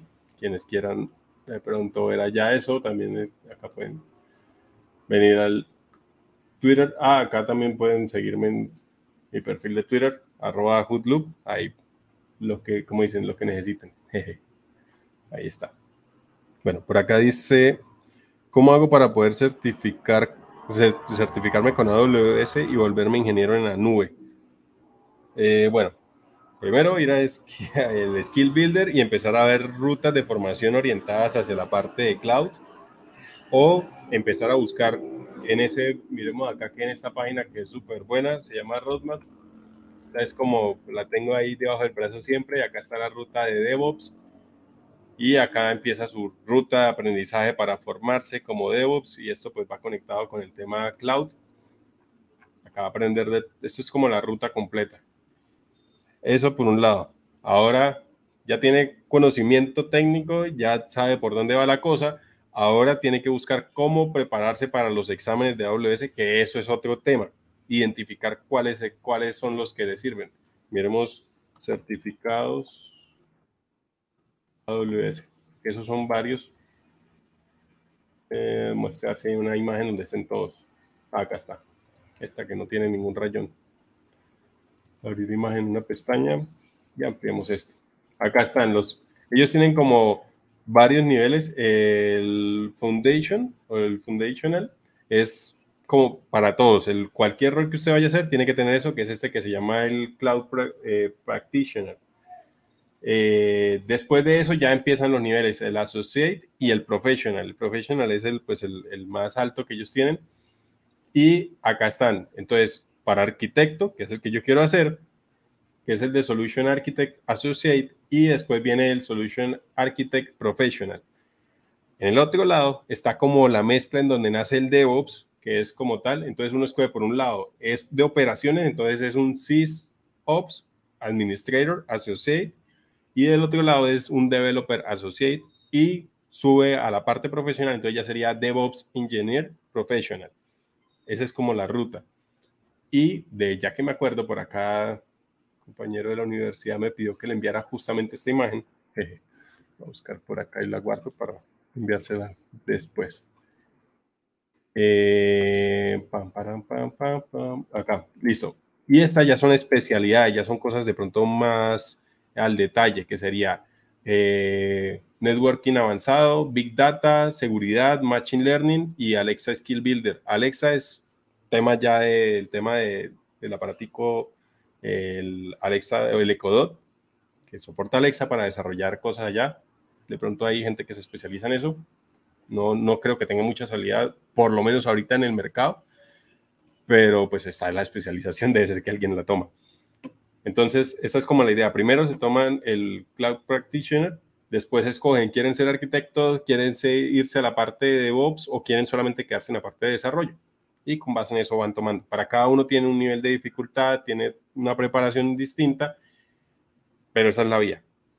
Para mí, para mí, tener estas certificaciones son las únicas que yo digo que en una hoja de vida llaman la atención mucho. O sea, que uno llegue y presente la hoja de vida o mande un correo, porque esto lo he visto bastante que lo utilizan, que lo ponen en la firma del correo, que tengan la firma del correo o en la hoja de vida un Solution Architect Professional, esa, esa no la coge todo el mundo. Entonces, eso ya, esa sí es de como, uy, este man se, se esforzó y se, por lo menos se llevó tres certificaciones eh, conseguir ese, ese, ese rol. Entonces, sí, creo que esas de las que por lo menos uno dice, este man merece respeto sin ni siquiera haber hablado con él, por lo menos en la parte profesional, por esa parte de tenerlo ahí. Obviamente no estoy diciendo que por ya lo tienen, entonces ya pueden flotar y lo van a contratar en todos lados, no. Que sí da peso y da respaldo, pero hasta ahí. Igual si usted lo llama una entrevista y usted no, no se defiende teniendo esto, créame que tampoco va a funcionar muy bien. Tiene que ir lo uno con lo otro. Eh, por acá dice, eh, Alex dice, ¿de qué ciudad eres? Yo soy de Bucaramanga. Eh, acá Juan Fernando dice, ¿hace cuánto arrancó el live? Pensé que no había hoy. ¿Qué tal Juan Fernando? Hace una hora, exactamente hora y 12 minutos arrancamos, pero como siempre digo, esto nunca es tarde para poder llegar a, la conexión. Eh, en efecto, la idea es que pues hoy viaja de Bogotá acá, tenía el vuelo a las 8 y 50, entonces la idea es poder conectar y no perder el hilo con las emisiones al menos dos horas que hacemos de miércoles a domingo y con eso pues ahí mantenemos, eh, pues creo que el tema es bastante largo y hay suficientes cosas y hay muchas dudas por ahí volando que nos mantienen acá con suficiente tema para hablar durante todos estos tiempos. Eh, por acá dice Nemesis Gamer, yo lo quería del SENA, pero es presencial solamente y por temas de trabajo y familia no puedo. Igual cuando salga la formación tecnológica virtual también se puede inscribir y con eso pues tiene más flexibilidad. Creo que eh, eso también es bueno que el SENA sacado. Antes eran solamente los cursos virtuales cortos y no habían carreras ni técnicas ni, ni tecnológicas virtuales. Y ahorita pues desde pandemia sacaron eso y creo que es una ventaja porque pues cada quien pues en su, en su momento puede acomodarse. Puedo ir a, jornada con, eh, presencial, pues voy a jornada presencial y saco el provecho. Si no puedo, pues jornada virtual y le saco el provecho.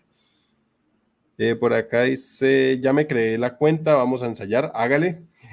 Esa es la idea, que ustedes vayan practicando. También otro, para quienes no pueden acceder a AWS Educate, el Skill Builder, de pronto ya tienen concepto y quieren hacer algo. Si ustedes tienen una tarjeta de crédito, ustedes pueden crear una cuenta directamente en AWS y aprovechar la capa gratuita. Es un año que le dan para poder levantar servicios y pues los límites están bien duros para superarlos entonces, con ustedes pueden practicar en levantar servicios, eh, hacer cosas un poco más especializadas o el hecho de poder practicar directamente con las herramientas que utilizan las empresas grandes, usted las tiene también a su disposición una capa gratuita. Entonces, aprovechen bastante eh, esas cositas que hay. Eh, para, para acá. Listo. Entonces, bueno, acá está esta parte de AWS, ya tienen claro para dónde echar. También están las de Azure y también están de GCP y hay un montón también, pero pues para mí hoy en día el, yo diría que el 80, el 90% de la nube está montada en AWS, entonces es bueno. Obviamente si aprenden Azure o GCP son más nicho y van a tener oportunidad con empresas que específicamente se casan con esas plataformas o con esos cloud providers y van a necesitar cosas específicas de ahí. Y pues obviamente la gente que se prepara para eso son más poquita porque pues no ven tanto eh, mercado para eso. Pero entonces sí es cuestión de estrategia por dónde quieren eh, salir. ¿Qué tal Felipe? ¿Cómo está? ¿Cómo vamos? Entonces, bueno, acá igual también está esta página de Roadmap para que ustedes ahí la tengan y vayan practicando o por lo menos sepan qué viene después, porque esa es como la, la clave, saber qué viene después de qué. Muchas personas se quedan ahí colgadas. Eso, Alex, que descanse. ¿Qué tal, Felipe? ¿Por las buenas? Dice, me toca meterme también de lleno en clases de inglés porque la mayoría están en inglés. Sí, pero también tengan en cuenta que muchas, eh, mucho material en inglés pueden utilizar la herramienta, la extensión de Chrome para traducirlo al español en el caso de eh, los, si son videos en YouTube, también tienen la opción de utilizar el closed caption o los subtítulos y ponerlo para que la traducción sea en español y con eso ustedes no se varan por el idioma. Pero si la sugerencia implícita es si pueden empezar a dedicarle tiempo a aprender inglés, háganlo. Entre más rápido, mejor. Eso les va a abrir muchas oportunidades. Créanme que la diferencia entre alguien que trabaja en español y, alguien que trabaja en inglés es un abismo. Entonces, no se pierdan oportunidades porque no saben inglés, porque muchas veces lo pueden estar llamando usted. Es que tenemos una vacante y queremos que usted participe en este proceso. Listo. Vamos a hacer una validación de 10 minutos de inglés y usted dice, aquí ya no fue y ya se quedó. ¿Cumple con todo el perfil técnico? Sí. ¿Tiene todas las habilidades técnicas? Sí. ¿Tiene el idioma? No. Hasta ahí llegó en el proceso. Entonces, para que no les pase eso y no tengan que vivir esa frustración de, uy, ese era el trabajo, uy, me hubieran pagado tanto, uy, hubiera podido acceder a los beneficios, uy, no sé qué, y que se quede ahí como en el uy. Entonces, eh, sí es bueno que lo vayan haciendo con tiempo, con toda la paciencia del caso. Eso no es algo también de la noche a la mañana, pero sí es importante que lo vayan haciendo porque si de verdad que que, es algo que están invirtiendo tiempo en ustedes, no es en nadie más, no es para el vecino, es para ustedes y eso ya les queda en su cabeza, nadie se los va a, llevar, pero sí es importante. Eh, bueno, por acá íbamos a ah, bueno, muestre a ver, eh, es que, o sea, ustedes dirán que, que pronto es muy exagerado, pero en esta empresa, yo siempre pongo ejemplo de esta empresa porque ahí es donde uno nota el abismo entre saber inglés y no saber inglés. La empresa se llama Smart Talent IT. Ellos obviamente deben recibir un montón de gente que aplica, pero si ustedes logran un trabajo con esta empresa, o sea, con un cliente de esta empresa, ahí acceden a, a, buenos, eh, a buenos salarios o a buenas ofertas que hay hoy en día en, en, la industria. Y dentro de eso, miremos, acá hay unas que dicen requisito inglés otros que no. Entonces, por ejemplo, acá está, dice desarrollador de software y que están pidiendo Angular 1 o superior. PHP 5. Es, eh, la persona que preguntó hace un rato, esta le puede servir. Ahí está. 100% remoto, experiencia 3 años, inglés. Acá le están pidiendo lectura y escritura proficiente. Salario 2.100 dólares. O sea, ya es un pago en dólares. Eh, muestre a ver qué otra cosa. C-Chart, bueno, C-Chart, esto sí es para trabajar con Estados Unidos. C-Chart, creo que eso es lo que más piden allá. Eh, muestre a ver, inglés avanzado. Inglés avanzado, 19 millones. Desarrollador Java, 8 millones. Lectura, es que, o sea, si quieren acceder a salarios, yo acá en Colombia, el salario normal de una persona puede ser un desarrollador, ah, bueno, lo que veíamos en Glassdoor en nota de transmisión, eh, una empresa puede pagar 6 millones, por decirlo así. Trabajando con PHP o, bueno, no importa la tecnología, pero ese es como un salario de Colombia que trata de estar a la par de lo que está el mercado, a pesar de que puede que entre ahí a los meses venga una empresa ahí, o ustedes se presenten un proceso y le paguen el doble. Pero la diferencia sí está entre el inglés es llegar a un nivel mucho más grande y que quizás a veces es que eso es lo que, lo, que está, como está el mercado ahorita, el mercado le dice a usted, no tiene que ser nivel C2, C1 en inglés, con que usted sea un B1, lo recibimos, o sea, con que usted sepa leer órdenes en inglés, interpretarlas y hacer lo que es, o contestar un, un, correo, o mínimamente decir qué hizo en el día anterior, o qué va a hacer, o si tiene un problema expresarlo, eh, con eso lo reciben y le dan como beneficio el tema de aprender inglés. Ese es el estado actual porque pues hay una alta demanda, pero hay muy poco talento, entonces han ido bajando los requerimientos, obviamente tampoco al piso de, lo mínimo de que no sepa nada, pero sí son mucho más bajos que lo que era hace unos años tratar de conseguir un trabajo con una empresa en Estados Unidos o un trabajo en inglés en pues, cualquier empresa eh, multinacional extranjera. Entonces creo que eso es de aprovechar el momento y de estar ahí en la juega con qué viene, qué es lo que la gente está eh, promocionando y pues seguir estas páginas, créanse, su cuenta en LinkedIn, vuelven, les insisto, y sigan este tipo de empresas. Puede que no le salga la primera, puede que nunca le contesten, puede que usted aplique y nunca le salga, nunca lo llamen, pero sigue insistiendo que ahí tarde que temprano sale, tarde que temprano sale. Este a ver en Globan eh, por acá no está empleos. Muestra a ver qué empleos hay acá en Globan. Ah, mira, acá sí hay Python, Python Developer. Para los que les gusta el, el, el, cuento de Python, acá hay vacantes. Obviamente no, no están especificando los salarios porque me imagino que depende del cliente al que vaya. Procu Developer, Salesforce Commerce Cloud Backend Developer, Ruby Developer, esto sí tiene un mercado bastante específico. Senior DevOps Engineer, este es remoto. Lo muestre a ver este Web UI Developer. Este está para Ecuador, dice, es híbrido. Pero ¿qué están pidiendo? ¿Dónde está? Bueno, esto no, esto es chachara. dice experiencia con React Native, JavaScript, arquitecturas en JavaScript. Ah, hoy justamente hice un video donde me preguntaban que si JavaScript se utilizaba en la parte comercial. Creo que está tomando mucha fuerza. Han llegado muchas ofertas que son relacionadas con JavaScript. Uno normalmente utiliza o recibe eh, o ve muchas ofertas que son con eh, tecnologías lo más estándar, .NET, Java, y, ese es como el tipo de, pero ahorita último he visto bastante que llegan de, de, de .NET, de .NET de JavaScript, y creo que se está extendiendo bastante, entonces creo que hay un mercado bastante bueno. Acá dice Angular 2 o superior, acá tienen el Vue que estaban preguntando hace un rato, el Vue.js, el React también está, experiencia con Node, NPM, Gulp, Grunt o Bootstrap. Eh, conocimiento en algoritmos, patrones de diseño y modularización y experiencia con servicios RESTful y pues saber JSON y experiencia con metodologías ágiles. Esto es lo que están pidiendo no están pidiendo, creo que años. Allá sí, si no estoy mal, allá llegan y lo que hacen es que lo reciben su hoja de vida si les interesa el perfil, le hacen un examen, con eso saben en qué nivel está y con base en eso le ofrecen una banda salarial. Fin de la historia. Eso es con esa empresa. Hace, uno, hace un tiempo vi otra que se llama EPAM.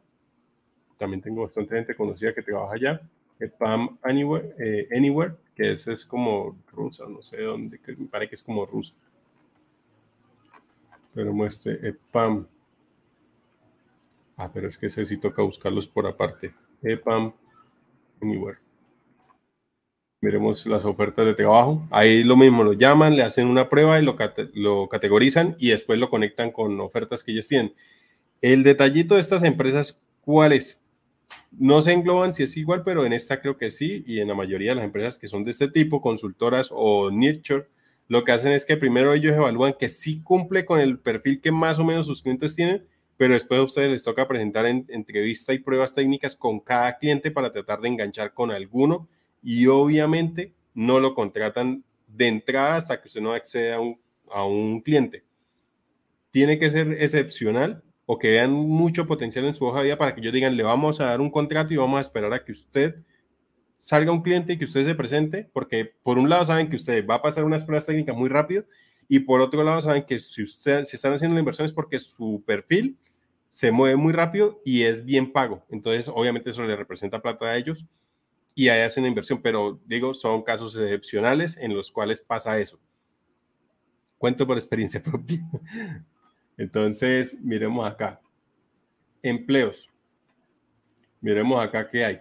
Esto también les sirve a ustedes para poder identificar qué oportunidades de mercado hay, qué tecnología están eh, manejando, cuáles son los requisitos. También es un ejercicio bastante válido. Por acá Daniel Baez dice, buenas noches. ¿Qué tal Daniel? ¿Cómo vamos? Dice, ¿qué opina de la empresa Ditec? ¿Es buena? Ditec. Creo que tuve una tarjeta esa cuando trabajé en Bogotá. Alguien de esa empresa fue allá y tuve reunión con ellos, pero ellos son como una fábrica de software. Si no estoy mal, muestre a ver. Muestre a ver, muestre a ver. Me suena, pero no, Muestre a ver, Ditec. Ditec.com.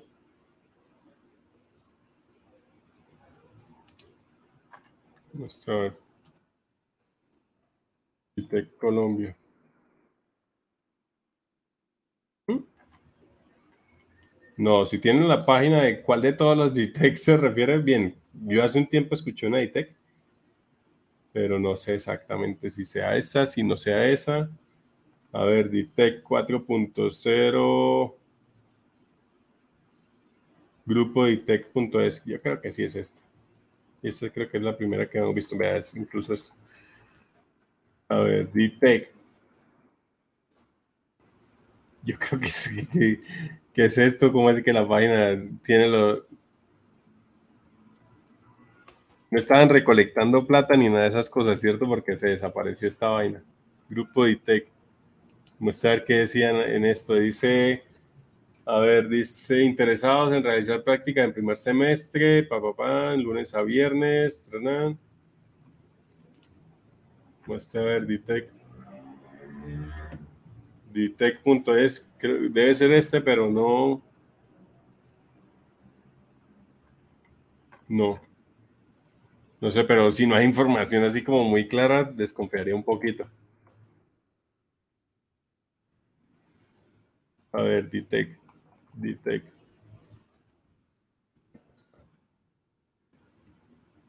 Ditec. 29 mil seguidores. Raro que haya. Algo pasó.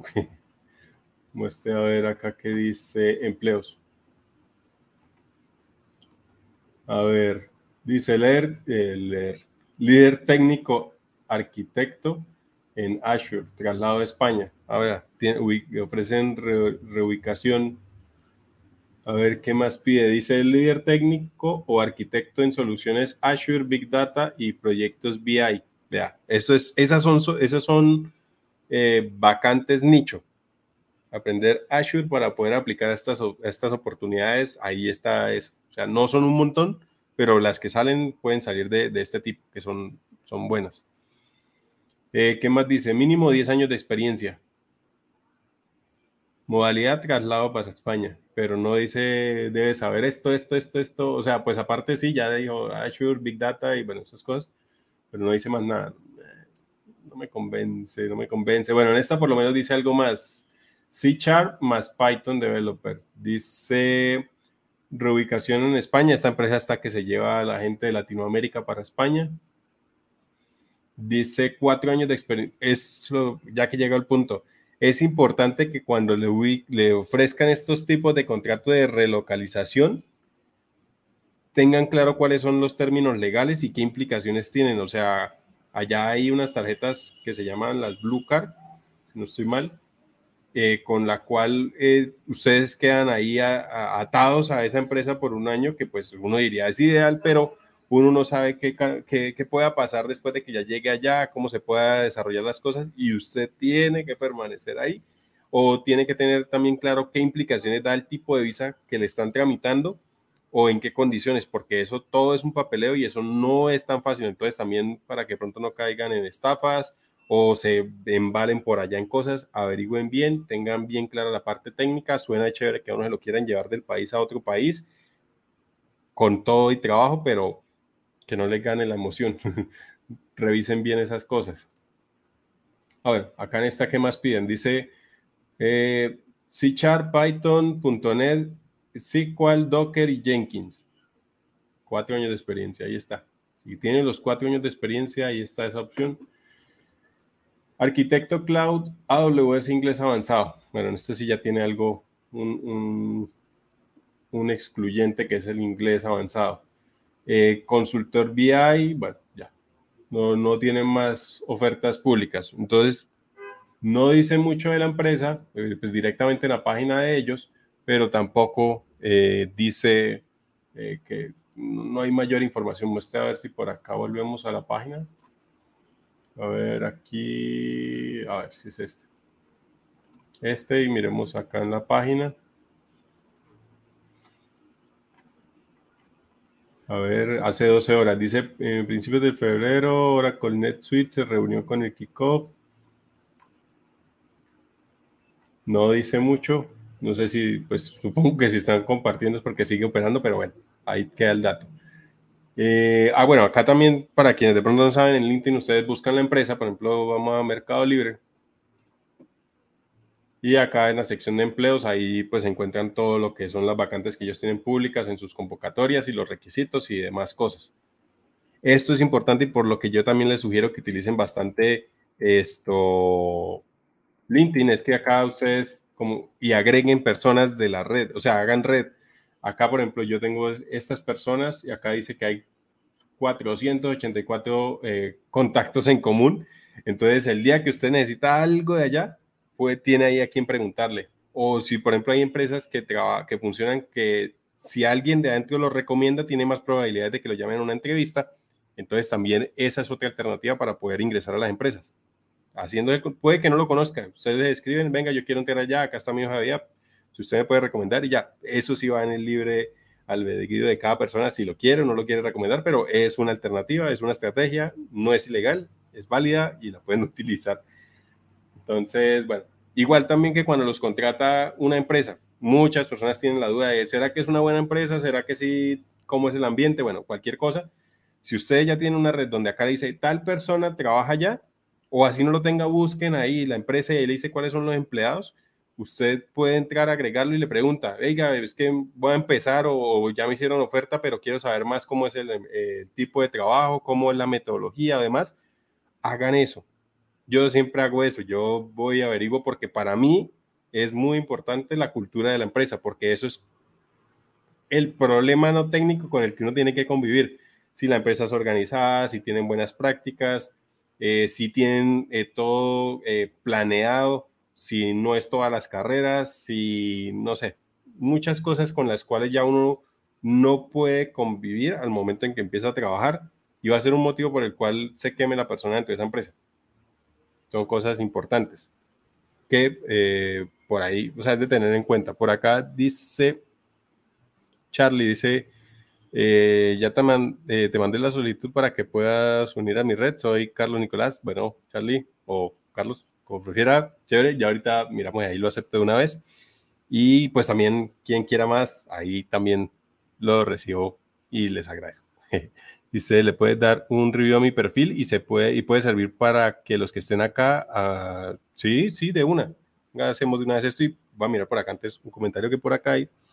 Eh, Nemesis, gracias por compartir la transmisión. Gracias a quienes dan like, gracias a quienes dan regalos, gracias a quienes quieran suscribirse y gracias a los que siguen ahí apoyando este tipo de contenido. Eh, Malú, ¿cómo estás en LinkedIn? Ya te muestro por acá, a ver, aquí estoy. Acá está. Ahí está. Julián Darío Luna Patiño o Hoodloop. Así me encuentran aquí en todos lados.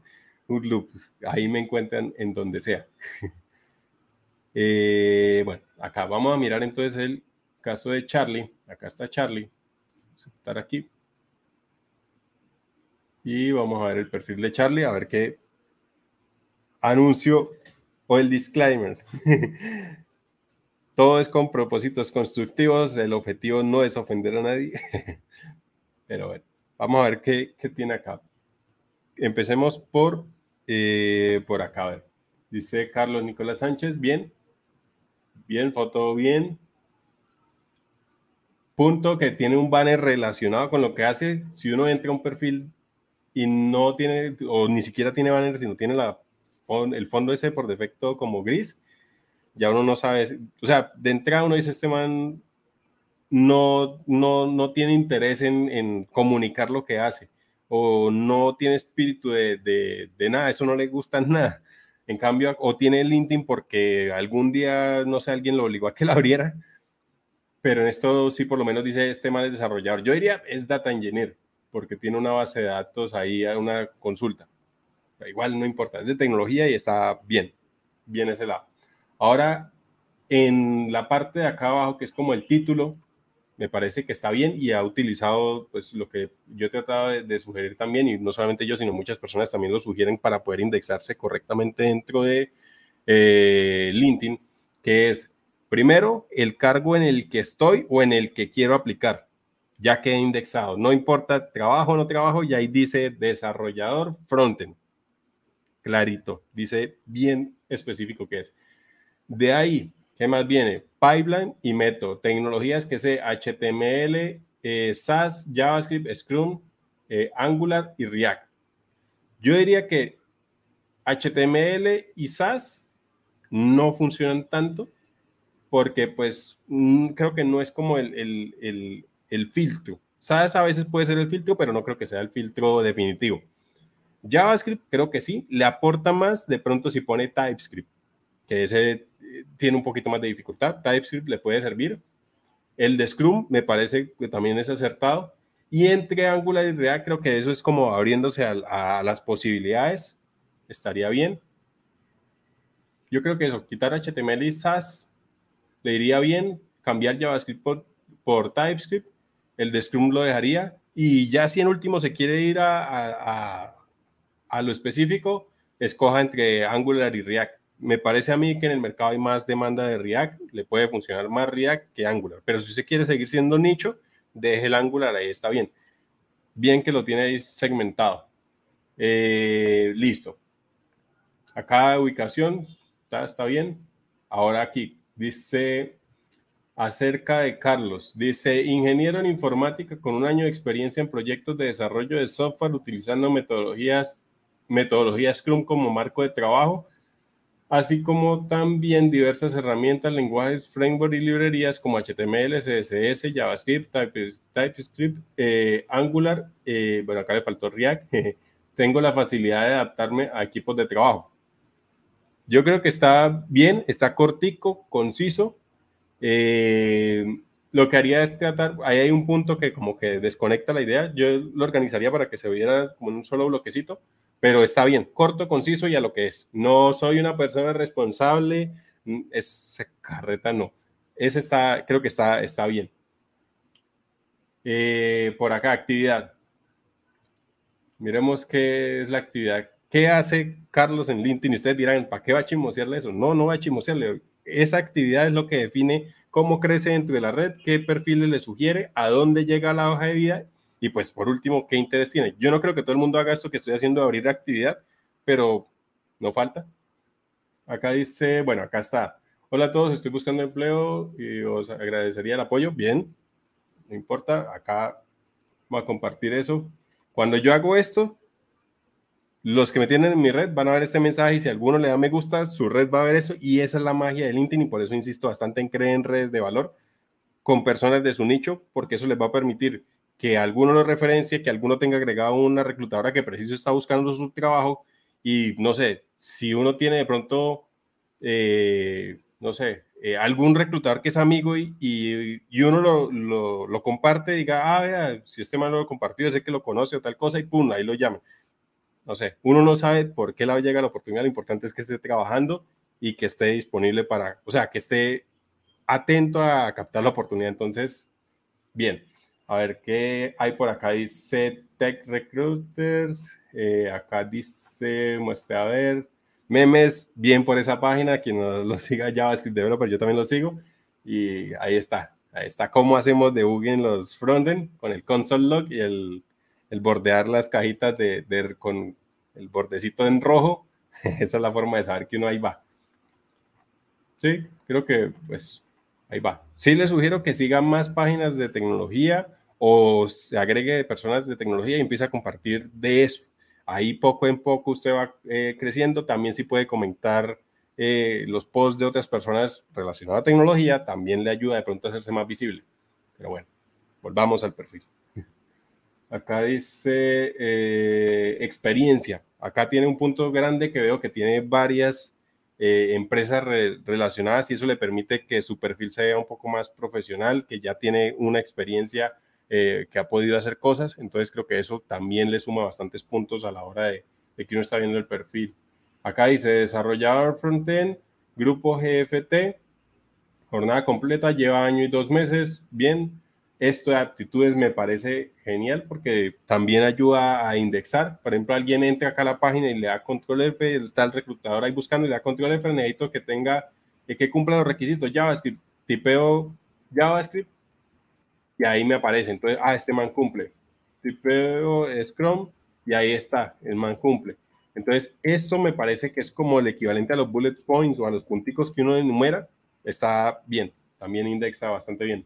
Trabajó en, Accenture. Aquí en esto trabajó contrato de formación. No importa cuál sea el contrato ni la forma, pero trabajó allá. Software Application Developer. Eh, JavaScript, Scrum, TypeScript, lenguaje. Bien. Bueno, esto no es un lenguaje. Ojo ahí. lenguaje SAS. SAS no es un lenguaje. Pilas y pilas y pilas y con eso no cometas errores, porque el que sabe dice, uy, pero Esteban, ¿cómo decir que eso es un lenguaje que me pone a mí que el que sabe el lenguaje HTML grave esa vaina? Entonces, para que lo, lo, corrija. Eh, responsable de TI, eh, mejora de procesos, servicio de atención al cliente, cuentas, este, a pesar de que no es técnicamente algo relacionado con desarrollo, yo por lo menos le vería mucho valor en el sentido que es alguien que tiene muy buena soft skill y que eso es difícil de conseguir en un desarrollador que es acá. Sabe cómo mejorar procesos o ha trabajado en mejora de procesos. Eso no todo el mundo lo tiene. Y esta parte de servicio al cliente, que es algo que debería ser obligatorio para todo desarrollador. No es como yo vivo allá en mi cajita donde me dan mis tickets y yo me resuelvo, no, sino que sabe comunicarse con las personas no técnicas, entenderlas, eh, poder negociar, poder entender qué es lo que necesitan. Esa parte es fundamental. Entonces, esta experiencia Así no lo crea, eso le está aportando valor y si usted sabe aprovecharla para cuando vaya a presentar las entrevistas, también le va a dar más valor. Eh, formación, formador de capacidades, ese es otro. No he leído qué más dice, pero es alguien que es capaz de enseñarle a los demás, es alguien que va a trabajar bien en equipo, que si tiene un conocimiento lo va a poder compartir y transmitir de una forma clara. Son cosas que no están directamente relacionadas, pero que sí hablan de las habilidades blandas que tiene una persona y eso hoy en día es muy bien valorado. Educación tecnológica en estudios superiores de Catepec. Bien. Acá, este man también anda pegado a Platzi. Bien. Y tiene bastantes, tiene 22 cursos. O sea, es alguien que le dedica el tiempo, a, le llega del, no sé, del trabajo, del estudio, lo que sea, y le sigue dando. Bien por eso. Eh, conocimiento de aptitudes, mejorar el proceso, servicio al cliente, bien. Y tiene más eh, aptitudes como tal, chévere. Si puede pedir recomendaciones de personas que hayan trabajado con usted para que le aparezcan acá, también chévere.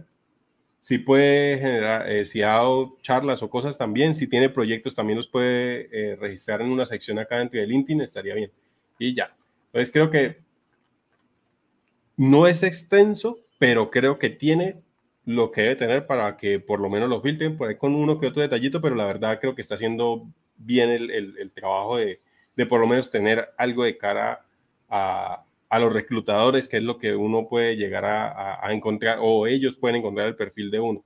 Creo que está, está bien, la verdad, Charlie, en esa parte, bien, ahí 10 de 10. bueno, por acá dice, no alcancé a ver cómo salías. Ah, espérame. Carlos, ah, venga, buscamos a Carlos.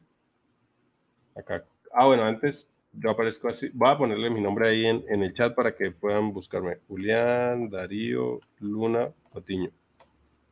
Así me pueden encontrar allá o así como Hoodloop en cualquiera. Y acá lo mismo, para que no quede, ay, no quede pronto volando en un lado y en el otro no. Acá Julián, Darío, Luna, Patiño. O Hoodloop. Ahora sí. No, Charlie, con gusto y pues gracias a usted por permitirme entrar a, su perfil y pues poder de pronto hacerle comentarios ahí eh, en, en, buen ánimo. A ver, Carlos, A. Kairi Asco. Pues a ver qué es, está difícil de escribir. Cairasco. Cairasco. Cairasco B. Vamos a ver si aparece. Supongo que debe ser este. Acá Carlos. Ahí sería que me confirmara, pero creo que sí. ¿Qué tal, Albeiro? ¿Cómo vamos? Bueno, miremos por acá. A ver, por aquí dice, sí, está básico. No, no, fresco, fresco, fresco. No se afane por eso que cuando a veces uno por pena no, no pregunta y se está perdiendo de que de pronto eh, leen un feedback de otro lado que usted de pronto no lo había contemplado, puede que no sea el perfecto o no sea el mejor, pero en algo, algo que uno reciba de, de, feedback eh, ayuda. Entonces, miremos, igual lo importante es que tiene perfil y que está ahí, o sea, ahí ya va avanzando. Acá dice, bueno, Carlos, bien, dice, bueno, la foto, bien. Eh, dice, desarrollador de software con enfoque en diseño web. Desarrollador de software con, con enfoque, acá está separado, sería que lo pegara, de pronto cuando lo editó fue del celular y le generó el espacio, pero yo lo cambiaría más por, o sea, la palabra hoy más acorde sería frontend, desarrollador frontend, y lo mismo que tenía eh, ahorita Charlie, el tema de los Pylabs, y las tecnologías que está utilizando, ese le pudiese funcionar también para mejorar ahí. Puede ser desarrollador frontend o desarrollador web o desarrollador full stack, si es full stack, pero desarrollador de software creo que es muy genérico, a pesar de que en el otro lado está diciendo en diseño web, pero yo creo que cuando alguien busca diseño web, lo lleva más hacia la parte UI, a menos que usted quiera ser desarrollador o, sí, desarrollador de UI UX. Ese sería otro, enfoque, pero creo que usted va más hacia la parte de desarrollo como tal. Listo, entonces eh, por acá, ¿qué más dice? dice, eh, estudiante de desarrollo de software, busca oportunidad para adquirir experiencia en edición de páginas web, backend y frontend, procesamiento y análisis de datos. Y acá hay más. Dice, disfruto trabajar en equipo, soy muy autodidacta, curioso, me encanta aprender cosas nuevas y enseñar lo que aprendo a mis colegas. Está bien, de pronto cambiarle el orden y hacer el énfasis en lo que usted ya tiene su rol definido, que es frontend, hágale ahí solamente frontend, porque acá hay una parte que como que queda volando, que dice estudiante de desarrollo de software, bien, busco oportunidad para adquirir experiencia en edición de página web. Ese pedacito creo que no ayuda mucho, no, no aporta. Ahí sería más eh, quitar ese pedacito o buscar cómo cambiarlo. Y acá es donde viene el pedacito que es como raro, porque dice edición de página web, backend y frontend. Entonces ahí tiene que definir si va a ser full stack, modifique todo para que sea full stack. Si solamente va a ser backend, solamente backend, si no frontend, frontend, ya. Página, entonces sería más como frontend. Y acá viene la otra parte, procesamiento y análisis de datos, esos son otros roles. Ahí tendría que ya definirse cuál de todos quiere y solamente eh, escribir en eso, o sea, que el que lo lea diga, ah, es que este man leo y ya sé que es un desarrollador frontend y que él solamente quiere ser desarrollador frontend. Si yo quiero ser full stack, pues es específico claramente, quiero ser desarrollador full stack y la persona le ayuda. Puntos que le encontré en la parte de abajo que dice, disfruto trabajar en equipo, es bueno. Lo que está al final también que dice, eh, me encanta aprender cosas nuevas y enseñar lo que aprendo a mis colegas, eso conecta muy bien con lo primero.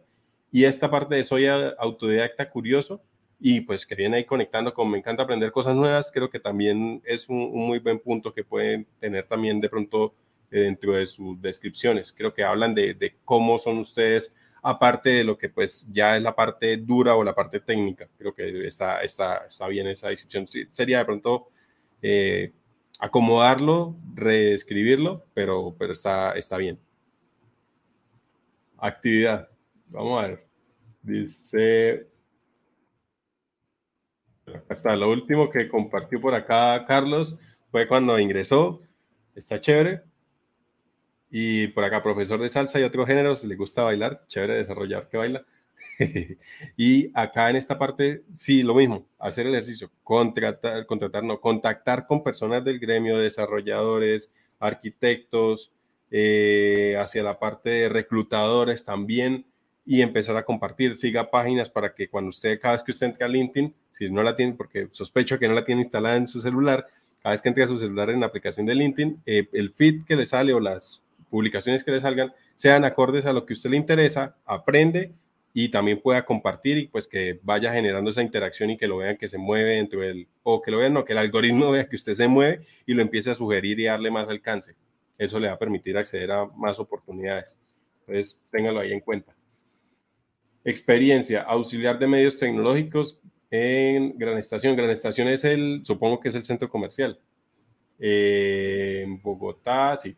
Marzo, ta, bien, listo.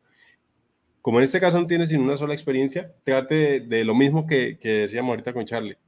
Aquí, eh, cuando uno le dan experiencia y tiene para describir qué hizo, y ponga bullet points o los punticos, las viñeticas, y ponga cosas que le aporten de pronto de esa experiencia eh, a, su, a su rol como desarrollador. O si este rol tiene parte de programación o algo, trate de pronto de, o bien sea cambiarle el, título, obviamente no le va a poner por allá un título raro que, o que no tenga nada que ver, pero sí cosas que de pronto lo puedan indexar mejor a la hora que lo estén buscando y que le permita enfocarse en ser desarrollador frontend. Si usted hoy en día tiene dentro de su empresa este cargo que es auxiliar de medios tecnológicos y lo que está haciendo es ser desarrollador frontend, hable con recursos humanos y pídale si le pueden cambiar el rol. Así no le cambien el salario, con que le cambien el rol y ya le empiecen el día que usted necesite una certificación que diga desarrollador frontend desde tal fecha, eso vale más que cualquier otra cosa o cualquier eh, peso que le pueda ingresar hoy adicional eso sí le sirve. También eso es importante que lo hagan. Tengan las certificaciones con los roles acordes a lo que ustedes necesitan. Así hoy no le paguen más porque la empresa le cambie el rol, pero ya ustedes se hacen al rol que necesitan y por el cual ustedes quieren irse. Entonces tengan ahí en cuenta. Educación, Fundación Carlos Slim, técnico en instalación y reparación de equipos de cómputo. Bien. Eh, Oracle One, chévere que estuvo ahí en el, tema de Oracle One. Ojalá y lo haya terminado, que ese también es importante que ve un video donde decían que no es, ¿qué es lo más importante, arrancar o finalizar? La mayoría de la gente dice es que el primer paso es el más difícil, ¿sí? Pero realmente el paso más complejo de todos es terminar, terminar algo. Muchas personas inician, pero ¿cuántas terminan? Entonces, importante que lo tengan ahí. Eh, Academia de Baile y Salsa, ok. Acá conocimiento y aptitudes. Acá hay una parte que no mencioné en el anterior perfil y era que eh, acá ustedes pueden decir, CHTML y la ponen como aptitud y pueden presentar un examen y ese examen, pues pasándolo como tal, eh, cuando ustedes se van a presentar, yo un tiempo que por el SENA tenía la cuenta de LinkedIn Premium y ahí dice, usted ya pasó estos exámenes y a usted lo, pues, lo ponen por, por encima de los demás candidatos que quizás tienen experiencia en ese rol o en esa tecnología, pero no tienen la, eh, aptitud eh, certificada. Entonces también es importante que lo hagan. Eh, idioma español, listo. Entonces, ahí lo único es si es tratar de, eso, de reorganizar y ir metiéndole, si hace certificados, por ejemplo, eh, si va a hacer frontend, haga acá en la de Free Code Camp la ruta nueva que hay de Web, web responsive, ¿eh? responsive Web Design. Esta, Responsive Web Design es la vaina. Y ahí está el certificado. Entonces ya con esto usted se hace su, su curso completo, lo termina y obtiene la certificación y viene y la linkea acá en su perfil de LinkedIn y ya sabe que ahí va teniendo eso y eso le ayuda a indexar su perfil. Entonces es importante. Acá Nemesis dice, ok, anotado todo, anotado todo, muchas gracias, esta información vale oro. No, con todo el gusto y de verdad espero le funcione y que pues con esto pueda eh, ir aprovechando cada experiencia que le vaya saliendo, cada oportunidad que le salga. Obviamente no es como que ya hice, apliqué todos los cambios que hizo este man y ya, porque no me sale? No, es de paciencia, pero sigue haciendo las cosas que está haciendo, que ahí va bien. Dice, sí, ya estoy haciendo una ruta de diseño web adaptativo. Ah, bien, ahí está. Está. También le va a hacer, esta, vuelvo a esa ruta, porque a mí esa página me parece que es súper chévere, sobre todo cuando uno está arrancando. Acá tienen la ruta de frontend. Entonces acá usted puede ir llevando también el, la guía de, de qué necesita saber paso a paso, qué le hace falta. De pronto usted ya puede decir, ya vi esto, lo chuleo, ya vi esto, ya vi esto, y, y también puede identificar qué me hace falta para poder ser el desarrollador frontend que quiero ser. Entonces, bien, listo. Entonces, acá está FreeCodeCamp. esto y acá creo que alguien envió una solicitud. Ah, acá está Carlos. Pues ahí está.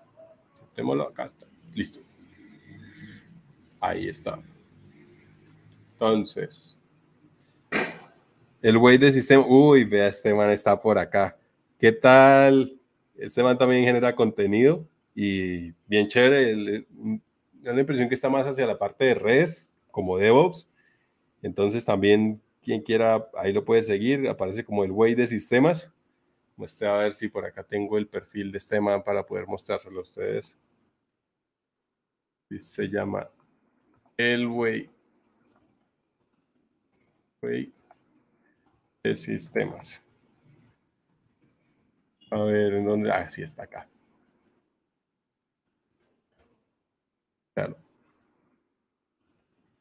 Ahí está. Entonces, también quienes se están yendo por ese lado, ahí con él van a poder encontrar buen contenido. También sube videos, chévere. Listo. Esta vaina. Pero bueno, entonces, hoy iba a revisar lo del trabajo. Si usted, esta plataforma también es chévere. Esta, lo malo es que pues, si tienen correo eh, institucional, eh, les sirve porque les da un paquete eh, gratuito donde pueden crear hasta tres tableros de forma gratuita. Pero pues estaba analizando en si compro porque sí, la verdad vale, vale la pena. Pues a mí me gusta mucho, los, los dibujitos son súper chéveres. También está este de Draw.io, en el cual también se pueden hacer, pero no son iguales de bonitos ni es tan fácil de generar los recursos. Entonces, esta vaina, ah, creo que es para donde guardo esto. Poner la cates. Ahí está. Son parecidos, pero es, tiene mejor acabado. Entonces, acá, si ustedes van hacia la parte UML, pues así lo utilizo ahorita bastante, que es para generar la arquitectura o la parte de arquitectura.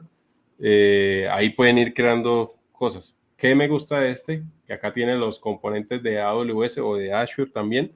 Pero por ejemplo, si yo necesito una lambda,